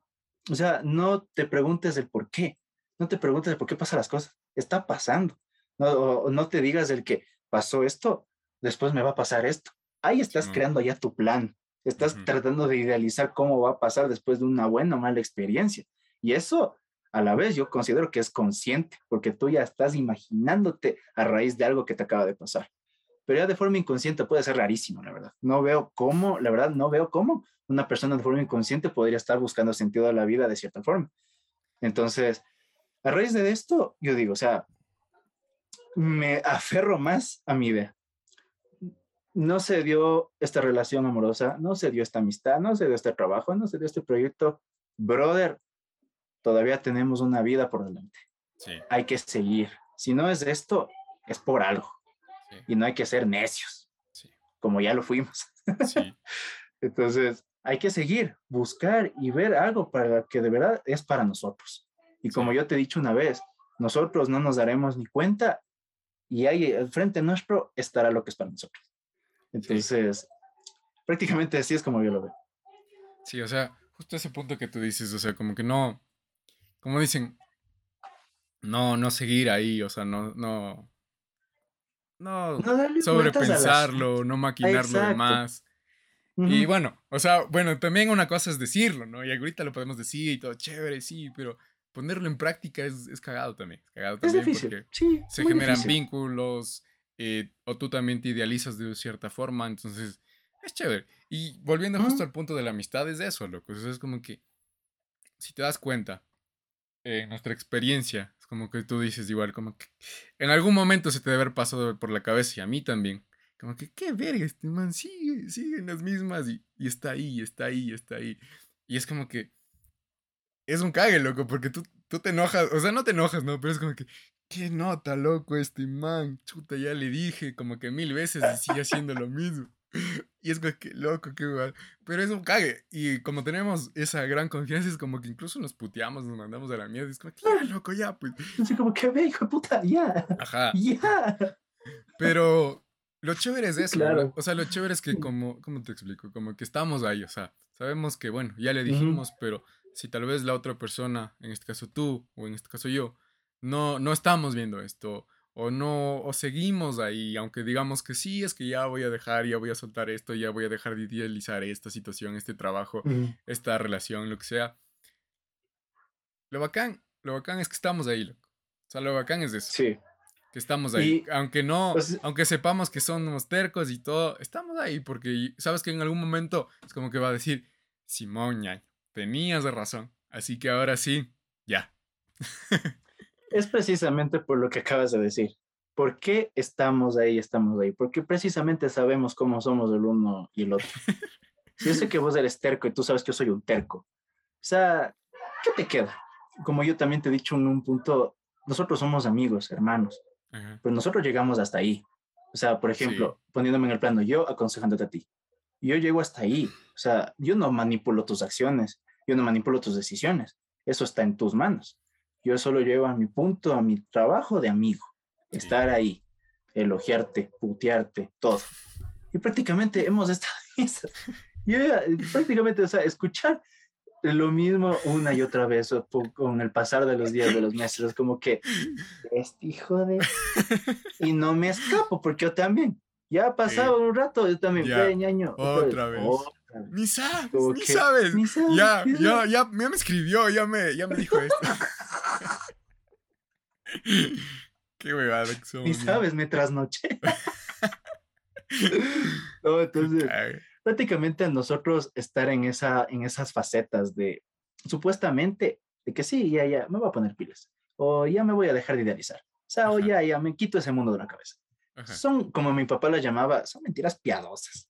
O sea, nosotros al seguir de necios, al seguir de tercos en eso, al no, al no aceptar el hecho de que nuestra idealización no se va a concretar, o sea, es difícil, es mm, difícil, es difícil y es difícil.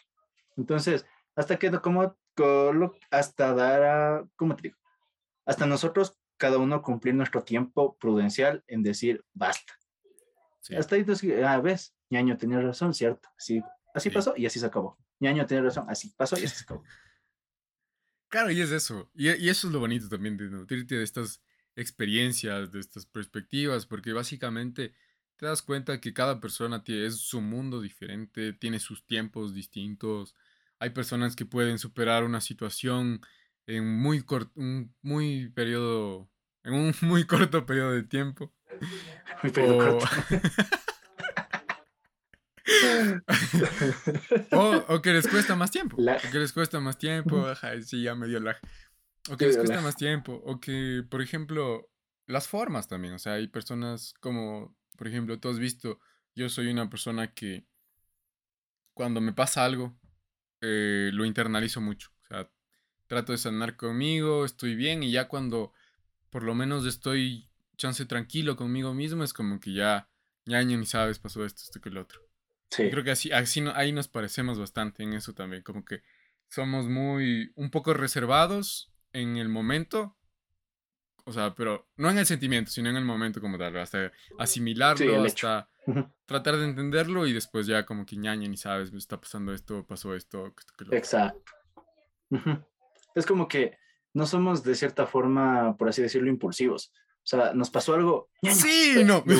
sí, no. O sea, sí somos impulsivos. En esos puntos, en esos, o sea, de ser impulsivos, en, o sea, no en el hecho, como tú lo dices, en el momento en que nosotros estamos pasando por algo y exteriorizarlo, sino como tú dices, como somos prácticamente iguales. Interna, eh, o sea, tener así muy dentro de nosotros, hasta meterle cráneo y cráneo y cráneo, y ahí sí decir, veñaño, está pasando esto o me pasó esto. Pero de ahí a lo imposible es irse a lo pendejo, que eso precisamente fue lo que hicimos. Pero, Pero así aprendemos, así aprendemos. Y hasta ahora. o sea, ya hasta ahora va a haber situaciones en las que vamos ahí, ¡pac! de cabeza y, ya nada. Vamos a. Exacto. vamos a volver a aprender. Eso es lo bonito. Es que precisamente eso es lo que le da sentido a nuestra vida. Sí. Por eso que no tendría sentido buscar ese perro sentido. O sea, no tanto, verás, ahí, ahí justo retomando esa idea, no tanto sería como que el buscar. Porque te digo yo, de forma inconsciente, yo creo que de forma inconsciente, sí buscamos ese sentido. O, buscamos darle sentido a nuestra vida, a nuestra mm, existencia. Eso sí, puede ser. buscar darle ese sentido exacto, de que Eso, es. Sí, sí, sí, sí, Eso. Y yo cacho que si es que en algún momento llegamos a darle ese sentido, ahí es como que ya ahora, ya, ya, ya está hecho. O sea, ya se acabó. Y es un cague, porque si te das cuenta, nuestra vida va a tener sentido cuando dejemos de existir. Entonces, lo que. Pero será después de haber cosechado todo. Ajá, o sea, o, quién sabe, mañana nos vayamos y qué bacán. Y creo que por eso también la idea es. Una vez. O sea, la idea también es esa, ¿no? O sea, como que no te, no te aferres a tus miedos o no, como que chuta será de hacer esto, será de hacer este otro. Es como que, como tú dijiste, o sea, está bien, date tu tiempo, que lo pienses prudente y todo, pero también haz las cosas que quieres, dile a la persona que, le, que te gusta, que le gustas, que te gusta. que te gusta. Oye, me gusta. No, oye, es como que... No, oye, le gustas, le gustas al Christopher. Oye, me gustas, ¿eh? Es que, miren, escuchen esto, justo, es que es esto, esto es lo que pasa en nuestras conversaciones habituales. Estamos embalados, estamos inspirados y de repente alguien habla pendejadas así. Y es esto, esto es lo que queremos compartir. Estos son los momentos, estos son los momentos. Este aquí no es nada ensayado, aquí venimos a fluir, a hablar tonteras y a nuestras experiencias, punto. Exacto. Apoyen el proyecto, que esto va a crecer. y es que es eso, ñaño, o es como que, loco. sí, a veces se pierde el hilo también cuando ya estás muy embalado. Yo me quedo, oye, ¿le gustas? no, pero bueno, ya, retomando la idea, es como que sí, o sea, loco, si te gusta alguien, dile.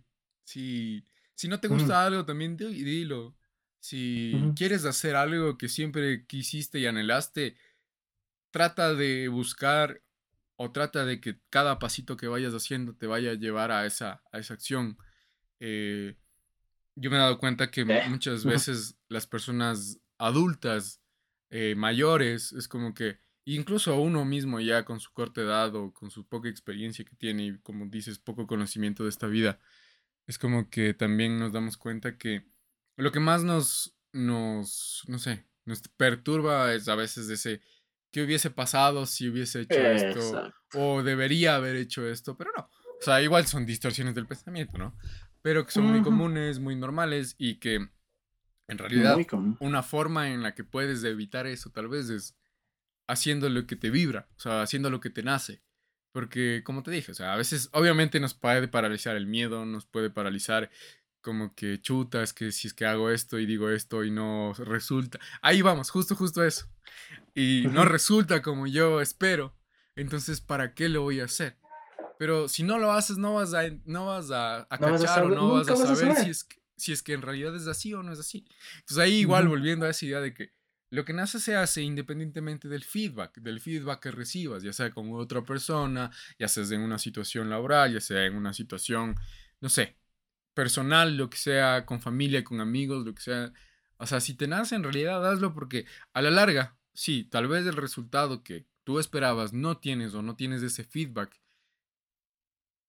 no va a importar porque vas a estar, o sea, sí te va a doler, sí, sí puedes pasar algún tiempo hasta asimilarlo y todo, pero a la larga te sientes, te sientes bien contigo mismo. Y creo que ese es el, eh, es el punto. O sea, que tú te sientas bien contigo mismo y como que digas, bueno, brother, en esta situación yo lo di todo. Obviamente desde tu perspectiva, ¿no? Porque ya también, aterrizándolo mucho a lo que es relaciones amorosas, es como que tal vez desde la perspectiva de la otra persona es como que chuta este man.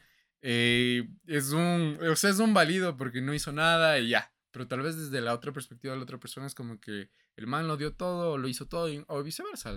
Ella también lo dio todo. Y es como que tal vez desde nuestra perspectiva, desde nuestro lenguaje, desde nuestras costumbres, no es así. Y creo que lo importante es eso, ¿no? Como que también tener claro en eso y, y tratar de mejor comunicar. Como que, oye, ¿sabes qué? Mira, esto pasa, esto siento, esto hago. Y creo que más en todas las relaciones en general, hablándolo desde un punto de vista como que del diálogo. No tanto como que. Porque a veces sí nos pasa como que, oye, ¿sabes qué? No me gusta esto de vos y esto. Y es como que. Loco, el, lo primero que vamos a hacer es reaccionar también con esa energía. Porque si tú vienes acá y me reclamas algo, entonces de una mi cerebro va a empezar a buscar algo que. Chuta, esta man también tiene algo que yo le puedo reclamar. ¡Pum! Y no, esa no es la idea. O sea, la idea es como que, oye, ¿sabes qué? Me siento bien con esto, me siento mal con esto. ¿Qué crees que podríamos hacer? Pero bueno, o sea, como dijimos, la cosa es caerse, darse contra el piso, darse duro, darse contra esa pared a veces que idealizamos, eh, que esa persona se nos caiga del, del, pedestal y todas las notas para tratar de aprender eso, loco. Y también ponerlo en la práctica, porque volviendo al punto, o sea, volviendo a todos los puntos, a todos. Eh, es como que decirlo, eh, verbalizarlo es muy fácil, pero ya llevarlo a la práctica, ya vivirlo, ya hacerlo parte de ti, es un poquito más complejo, pero es chévere. Es chévere porque ahí vamos aprendiendo, vamos mejorando, nos vamos cayendo y todo. Exacto, o sea, es complejo porque hay que vivirlo. Más porque es complicado, porque nosotros prácticamente en la poca experiencia que tenemos, porque yo como siempre me he dicho, somos guambras, o sea, somos guambras. Eh, podemos, aunque sea estirar un poco la memoria, lo que hemos vivido, o sea, relacionando un poquito a lo que está pasando al otro y poder así armar un consejo también recopilando consejos de nuestros papás, de, nuestro, de nuestra familia, de nuestros adultos, de todo. Es cuando nosotros podemos decir como que, ve, esto se hace. Como mi papá decía, así de fácil. Pero bueno, mi papá ya a sus años, obviamente tenía todo el derecho a decir así de fácil, que ya estaba hecho. Entonces, obviamente yo también cuando digo eso, a veces se me sale, ¿no? Porque bueno, tengo el ejemplo de mi papá, ¿no? Entonces, es como que, ve, así de fácil. Pero, como que chuta, te pasa, chucha, cuesta, cuesta y cuesta. Es como, es como te, como te digo, es como a mí me pasó en colegio. Yo prácticamente era full quieto en el colegio, o sea, era introvertido, no me gustaba hacer nada, jugaba igual mi básquet, o sea, tenía así mis amigos, mi grupo de amigos, pero, o sea, no era tan extrovertido, sí, no era tan sueltito como ya soy ahora. Entonces, es como que tampoco, o sea, tampoco tuve una, una, relación así tan amorosa en el colegio. Y es como que a veces yo veía a mis amigos así, o sea, con sus peladas. Y les veía ahí a veces padecer, como que sí, loco, que la man, así. Es como que yo a veces me les reía porque está llorando por tonteras, decía yo. Y después, después me llegó la parte, hasta que te volviste parte del chiste. Como que, ve, esto se hace así, así de fácil. Y yo, jajaja, ja, ve, solo esto se hace así, punto. Hasta que me llega. Es cuando en serio te das cuenta y dices, chuta, del dicho al hecho, mucho trecho. Entonces, obviamente es muy difícil, pero ya a raíz de todo esto que nos pasa a nosotros prácticamente podemos aumentar esa perspectiva, podemos aumentar, eh, o sea, de, o sea, mejor dicho, cambiar, mejorar nuestra perspectiva de que ya no, ya no va a permitir que esto me pase, yo, digo, porque me pasó esto, lo que dijimos antes, me pasó esto, ahora me va a pasar esto después, o sea, prácticamente estancarnos en lo mismo. Entonces, esa no es la idea, simplemente es aprender y dejar que todo pase. Como tú dijiste una vez, loco, todo pasa. No sé cómo chucha, pero todo pasa. Sí, loco. Y prácticamente es así. Sí. Prácticamente es así. Y hay que dejar que pase, porque nosotros al enfrascarnos en eso, nosotros, al estar idealizándonos en que a raíz de esto va a pasar esto de acá, o chuta, me puede pasar algo similar, o no, chuta, a mi pana le pasó esto, así me va a hacer. O sea, nunca va a pasar. Y te vas a estancar en eso. Y chuta, ¿qué sentido tiene? El aprender, el crecer, el haberse caído, quedarse en el piso. O sea, no. Entonces, prácticamente esa es nuestra, esa ha sido nuestra esencia prácticamente de todo este tiempo. O sea, caernos, tropezarnos, eh, levantarnos, volver a caernos pero nosotros estar ahí. O sea, más que al tanto, estarnos nutriendo. Por eso no me canso de decirlo, la esencia del pinche podcast, cara. sí. Y, fue justo eso, ¿no? Fue justo eso, porque en realidad, te si te das cuenta, es como que es muy bonito eso de nutrirte de las perspectivas de los demás. Cada vez que hablas con alguien, tiene. Sí, tiene un background diferente, ha vivido cosas que tú nunca has vivido, y ha pasado cosas muy dolorosas tal vez que tú nunca has, sentido, pero es bonito, es bonito nutrirte de eso. Y sí, o sea, como te digo, la gente no es tanto por la edad, no es tanto por el conocimiento, es más por la, experiencia. O sea, las personas adquieren bastante conocimiento con las experiencias. Por eso hay situaciones en las que gente que es joven, por A o B situación que le toca vivir, se vuelve un poquito más madura, en tu caso también, es como que ves, o sea, de, la nada te tocó tener esa responsabilidad, el dolor también de perder a tu pa, como fue un impacto para todos, pero también es como que yo me acuerdo, o sea, de esos momentos y tú decías como que loco es que tengo que estar bien, tengo que estar bien, tengo que estar bien. Yo te decía, sí, sí, tienes que estar bien y todo, pero no te olvides tampoco de vos. O sea, no te olvides que eres, que eres, eres el hijo también, que a ti también te duele. Date el tiempo de, de llorar y es como que dijiste sí, o sea, y te diste tu tiempo y todo, pero estuvo bien porque es como que, como, como nos pasa, o sea, solo imagínate cómo nos pasa en esa relación de panas en el que cuando el uno estaba en la, en la mierda, el uno tenía que estar bien. Y a veces ni tan bien. Creo que así, así es la vida, ¿no? Así es como con, quienes, con quienes amamos, con quienes queremos. Es como que nos toca nos toca estar ahí. O sea, y a veces, y es bonito como tú dijiste, porque a la larga todo eso se devuelve. O sea, ves tú, justo lo que decías, yo me acuerdo cuando recién pasó esto, lo de tu pa, y te decía, ñaña, chuta, lo que estás recibiendo ahora es solamente un poquito de todo ese amor, de toda esa, esa bondad que daba tu papá. Y que tú también replicaste, y que tú también das, y que tú también es eso. Y es bonito porque, digo, de una u otra forma, la vibra, lo que tú eres, tu esencia, te genera, te genera, a la larga te va, te va a devolver todo eso. O me gusta creer eso también a veces. sí, eso también es eh, parte de todo lo que hemos estado viendo este tiempo, porque en serio ha sido bastante difícil. Eh, no le deseo esto a nadie. Y justamente la, la, idea inicial que estabas diciendo, esto de no tener ese feedback de los demás, es a veces lo que yo siempre he dicho, a veces a nosotros, a todas las personas, nos hace falta ser empáticos. O sea, está bien en que, por ejemplo, lo que tú decías de ese punto de que para ti diste todo, pero para la otra persona no. Entonces, a veces, no por ser válidos, sino porque tú mismo dices, o sea, tenemos nuestra perspectiva, pero tampoco es el hecho de cerrarnos a ella, ¿no? Pero nosotros o sea, nos convencemos por lo que hacemos, no por lo que decimos. O sea, nosotros mismos estamos dando, estamos haciendo, y no es que digamos por decir. O sea, nosotros decimos, ya, eh, o sea, he hecho mi parte, o sea, lo hice, o sea, te lo demostré. O sea, yo no te lo dije, te lo demostré. Pero si a esa persona no le parece, es como que, güey, hay que ser empáticos. O sea, ¿por qué? O sea, ¿qué pasó ahí? Entonces, por ese lado también es como que, chuta, ñaño, gracias también por, por esas lindas palabras igual de homenaje a mi padre, porque prácticamente así ha sido. Ha sido bastante duro.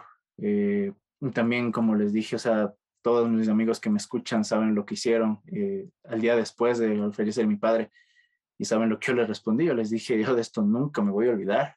Hasta que me muera, yo me sentiré en deuda con todos a pesar de que todos me dicen, ya sabes que todo es el cariño, es el aprecio que todos te tenemos, al igual que yo. Entonces, ya saben cómo es papá oso, digo, de esto no me debe olvidar nunca. Lo que esté, ya saben, yo, papá oso siempre está ahí. Entonces, eso, o sea, prácticamente eh, es lo que nos deja, es lo que él nos ha dejado. Y lo he visto, como, como, como, como decíamos, prácticamente estamos cosechando lo que mi papá ha sembrado. Y yo también en un punto me puse a pensar y dije, ya, o sea, pero ahora me toca sembrar a mí. Es también una responsabilidad enorme la que yo tengo. Eh, fue una transición de un día al otro. O sea, verán, esto podría sonar chistoso, porque el, el tiempo que estuvimos con COVID aquí en toda la casa, yo prácticamente toda mi familia se infectó. Y lastimosamente mi papá tuvo que irse. Y antes de él irse, eh, mis, mis abuelitos estaban en un punto grave grave, grave, grave. O sea, mi mamá enferma, no podía ni levantarse. Mis abuelitos peor. Mi papá aislado. Yo ya había salido de la infección. Prácticamente era el único en pie aquí. Me tocó solventar todo aquí y chuta, darles la receta, el tratamiento respiratorio con esos, no me acuerdo, incentivómetro, que se llamaban unas bolitas, no sé si han visto, que aspiran para no dejar que los pulmones se hagan débiles. Eso les hacía a los dos, así estuve por 15 días. Y prácticamente al ver que mis abuelitos y mi mamá salieron de la infección, eh, mi, papá dijo, mi papá dijo, en 15 días el Ronnie se hizo hombre. Y es como que me llevo esas palabras porque digo, tiene razón en parte, porque todavía me falta mucho. Falta mucho para llegar a ser así un gran hombre como él fue, o ser esa, esa ¿cómo, cómo lo diría? De mí, esa mejor versión de un hombre pero prácticamente le entiendo lo que él dijo porque hice cosas que yo en mi vida creía hacer, o sea, que yo me sentía prácticamente inútil, pero me tocó sacar adelante la casa. Y obviamente tuve el apoyo de mi familia porque cocinar no puedo todavía, todavía, ojo, estoy practicando, pero eh, eso te recibe bastante ayuda, más allá del apoyo moral, pero recetas, eh, apoyo, eh, no de caerse, aguantarse el dolor de pies, de ir a comprar algo que falte, de estar al pendiente de si le baja la saturación y toda la nota. Fueron cosas que prácticamente, o sea, tú llegas a ese punto en que no haces las cosas porque te toca. Simplemente tú estás ahí y dices, sé lo que tengo que hacer y lo haces. Y es por eso que tú ignoras los, de, los factores externos que te puedan estar afectando y simplemente te fluye y lo haces. Por eso yo sentí, esa, yo sentí eso en las palabras de mi papá, porque prácticamente así me sentí. O sea, yo no hice porque ya me tocaba, o sea, prácticamente no soy tan insensible para poder decir eso, son mi familia. Entonces, fue muy difícil hasta que ya, o sea, llegó el día más amado porque yo me llevo la, la sonrisa de mi papá el día de mi grado. Todos los que estuvieron presentes vieron cómo estaba mi padre y como yo les he dicho, en ninguna foto de toda su vida van a ver una, una sonrisa como la que él tenía ese día. Porque, o sea, él siempre me ha dicho, él tenía una meta más conmigo que con él mismo. O sea, él si entraba a cursos o entraba a institutos era solo para no dejar que yo le pase, porque él no aceptaba que yo entre a la universidad, que acabe la universidad y que él no. Entonces, prácticamente él, yo al ser su primer hijo y todo, él siempre dijo, mi misión es contigo. Obviamente sin menospreciar a mis hermanas, ¿no? Pero él, o sea, siempre desde niño me ha dicho mi favorito, mi primero y toda la nota. Entonces, eh, la cosa es que poco a poco ha ido así la cosa y mm, él desde siempre, o sea, quiero verte formado, quiero verte como un profesional, quiero verte hecho, quiero verte realizado. Y alcanzó a verlo, o sea, lo vio, él se fue feliz, él se fue contento porque cumplió su meta. Es por eso que yo lo acepto, porque las personas se van cuando ya aquí en la tierra hicieron lo que tenían que hacer. Y mi papá siempre fue convencido de eso al tenerme a mí, en que él se podrá ir tranquilo cuando yo ya esté hecho. Como les digo, obviamente, o sea, sin menospreciar a mi mamá, a mis hermanas, pero él siempre, al yo ser su primera experiencia, porque él siempre me dijo así, sentía esa misión conmigo. Y él prácticamente lo vio, o sea, se llenó de alegría, de felicidad, del que su trabajo está hecho prácticamente él estando vivo diría, ya, del Ronnie, no me preocupo. Entonces, es como que ese punto es el que las personas a veces les hace falta ver. O sea, simplemente no aceptan las cosas porque es doloroso, es muy doloroso. Les puedo decir, es bastante doloroso. Pero llegar a ese punto de no meterle tanta cabeza, obviamente, pero pensar, o sea, qué es lo, o sea, de todas esas personas, de todos esos momentos que se nos van, de todas las tragedias que nos pasan, el por qué. A veces ahí nos contradecimos, porque no hay que buscar un por qué, pero en esos momentos obviamente lo buscamos. Todos nos preguntamos, o sea, no se imaginan aquí cuántos tuvieron, ¿por qué el Víctor? ¿Por qué pasa así? ¿Por qué? O sea, es algo normal, es algo nato del ser humano. Pero como yo lo he visto, es algo temporal. O sea, sí, está bien preguntarnos, pero después cuando tú te das cuenta de, pasó así, se acabó y después te das cuenta el por qué y simplemente lo agradeces, como lo hemos dicho a lo largo de esta, de esta, de esta cita. Entonces, es algo que te llena, pero superar el dolor sí es difícil, pero aprendes a vivir con ello. Como mencionas, creo que pasamos a veces más tiempo preguntándonos el porqué de las cosas, el por qué, el por qué, el por qué. Y creo que, Chuta, gracias por tu gran experiencia que nos acabas de compartir. Y en realidad, o sea, son momentos difíciles, fueron momentos dolorosos y siguen doliendo.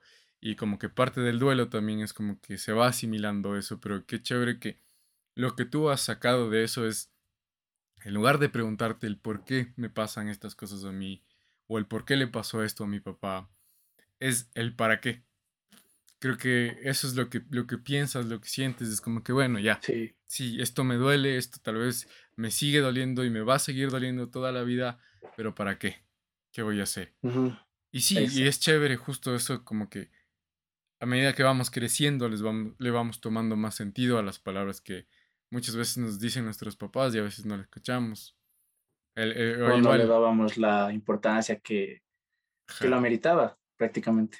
Sí con eso, ¿tú, tú qué te has dado, Zona, que, que, te pareces a tu papá? Porque te digo, físicamente te pareces full a tu papá, pero también tienes ciertas expresiones, o no sé si es que es la forma de hablar, eh, que, ¿qué te has dado cuenta o qué has cachado y es como que, no sé si te pasa, eh, como que te cachas algo y te cagas de risa y es como que te acuerdas y dices, chute, qué igualito a mi papá que soy. Sí, gran parte porque como yo también estaba en, recién, o sea, fresquito el momento, mi mamá ya saben, devastada y toda la nota. Yo me hacía la idea y le decía, mami, aquí yo soy el más fiel reflejo de mi papá. Y más allá de lo físico es porque está, primero lo teja. O sea, él me inculcó y yo termino inculcando a mis amigos. Fue como que una bestia. Eh, segundo, igual, la forma de hablar, la forma de expresarme, la forma de que a veces me, me tachan, bueno, no me tachan, o sea, me, bueno, por así decirlo, no en mal plan, no, pero, o sea, me, me califican como, como alguien tranquilo, alguien despreocupado, pero no negligente, obviamente. Es como que esa vibra tranquila que, que prácticamente a mí me nace y es lo que algo que he aprendido de mi papi. O sea, es esa cualidad que yo me llevo bastante de él porque él, él me enseñó a esa palabra, esa palabra facilita que es la humildad. O sea, él aplicó el famoso dicho a rajatabla de haz el bien sin mirar a quién. O sea, él a nadie en su vida negó un favor. Nunca, nunca. Entonces yo me llevo eso de él porque prácticamente el espíritu de papá oso es eso para mí. O sea, alguien por más, o sea, no sé, o sea, X persona, poniendo un ejemplo, no sé, porque no es, no es que eso me haya pasado realmente, pero por ejemplo, con X persona que yo esté totalmente bloqueado o que esa persona prácticamente X en mi vida, como que si en algún punto llega a necesitar algo, a necesitar una ayuda en general, es como que ahí voy a estar, o sea, ahí voy a estar. Entonces, no, no es con el fin de, de, de, de, o, sea, de, o sea, de fijarme en que, chuta, no, esta persona se fue al carajo, ¿por qué le voy a ayudar? No, o sea, eso prácticamente es el mayor valor que me llevo de mi papá. Y antes de que él se vaya mismo, o sea, yo, las personas que me conocen han visto que siempre he sido así, o sea, ya si yo digo no es porque en serio no puedo, porque en serio no está en mi capacidad, pero cuando siempre está en mi capacidad o siempre estuve en mi capacidad de yo poder darle, yo no lo pienso dos veces. Toma.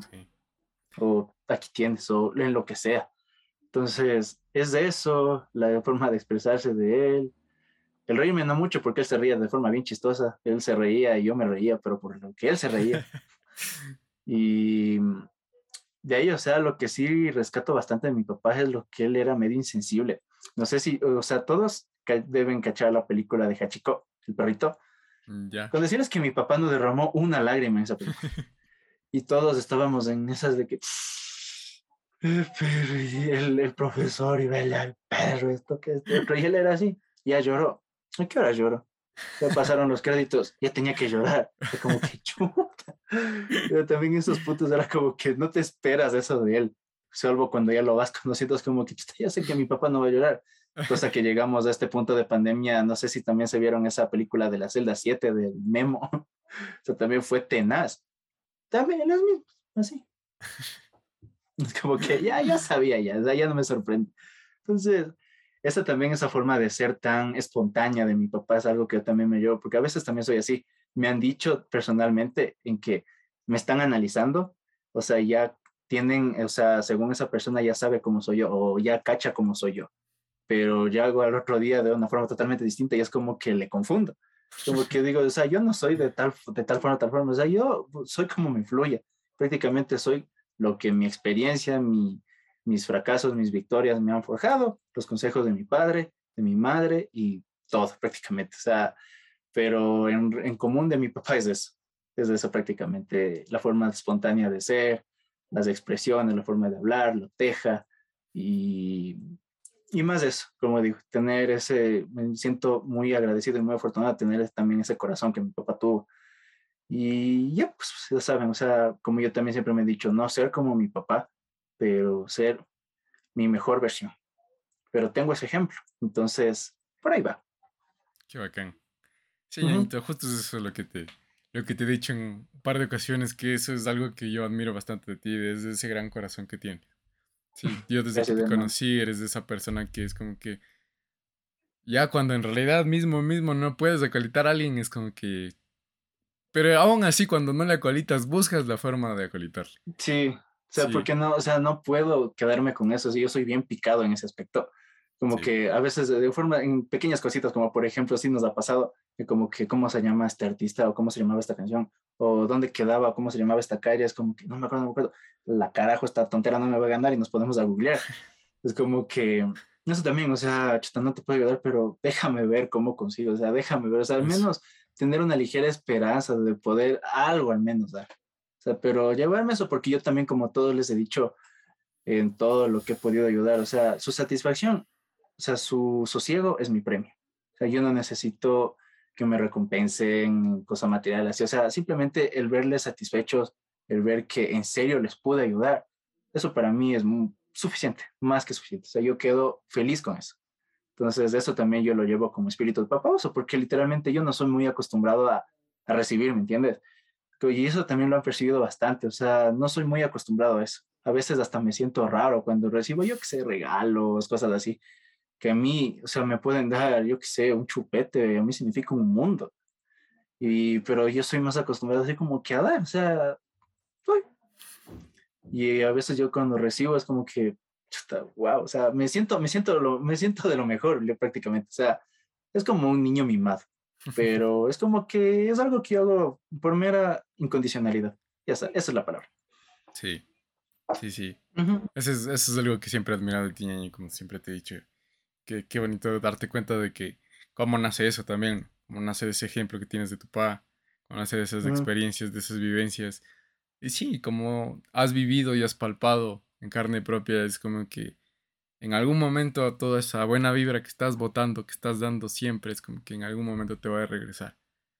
Y, sí. y lo bonito también de, es, eso es algo chévere, de, en tu esencia también es de ese corazón. Por eso yo digo como que tienes un gran corazón. Por, por eso, o sea, porque precisamente no es como que guardes rencores, no es como que digas, no, es que si esta persona me hizo mal a mí, yo no le voy a colitar en nada. No, es como que fresco. O sea, si yo te puedo colitar, mira, de una. Entonces es algo muy chévere. Sí. Sí, es muy...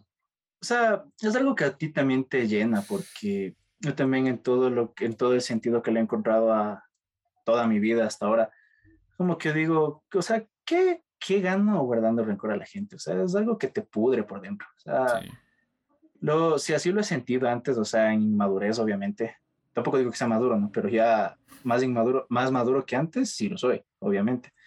Entonces es como que, o sea, se siente feo, o sea, es muy feo, o sea, sentir como que tachar a esa persona como que al carajo y al carajo. Y es como que, o sea, no, o sea, no, no puede ser así. No puede ser así y no puede ser así.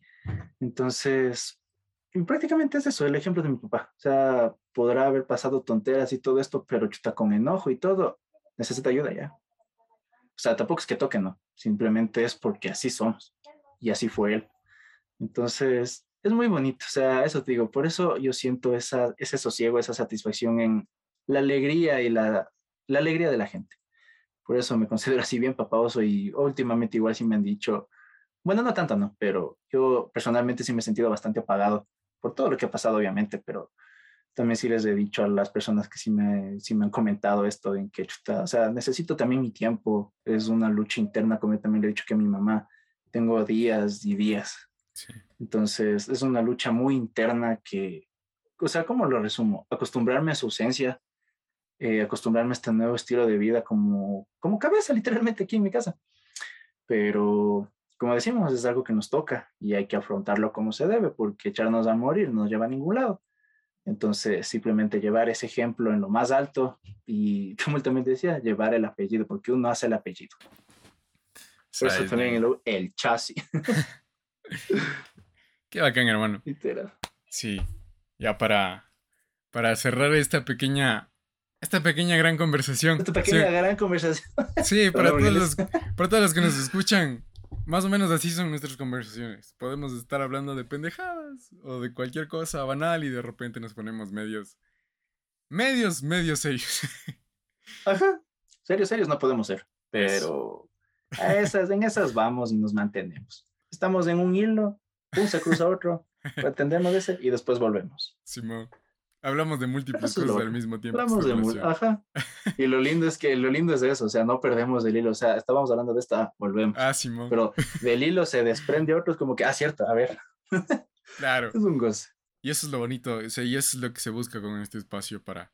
Porque también, o sea, es, chévere también cuando hay eh, contenido con formato, que vamos a hablar de un tema y todo, pero no, aquí vamos literal, o sea, nuestra temática es orbitar esas experiencias, Si es que no ensayar nada. Una, una experiencia se relaciona con otra o, o no, o ni siquiera se relaciona, sino por A o B situación te acordaste de algo, es como que sí, chévere, así como cuando conversas con tus panas. Y bueno, aquí han visto a dos panas conversar.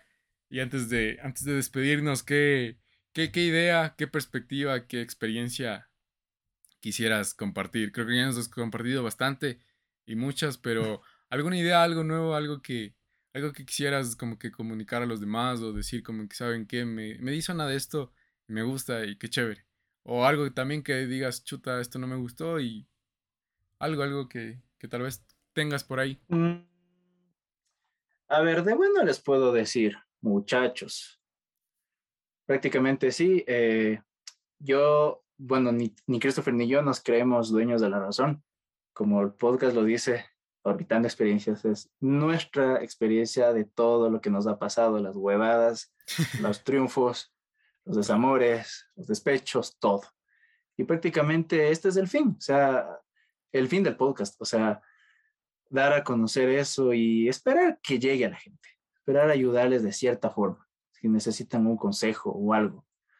Entonces, eh, simplemente eh, recuerdo un libro que nos mandó a leer un profesor de la universidad que se llama Los Cuatro Acuerdos. Algunos lo deben reconocer.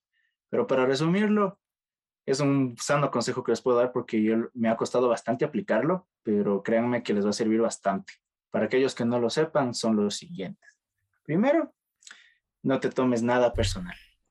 Eso te mata, eso te va a crear malos entendidos y al mismo punto, al mismo punto de partida en el del que fueron nuestras experiencias, idealizarnos cosas de la cabeza, que al fin y al cabo terminan siendo falsas. Segundo, no te supongas nada, por lo mismo.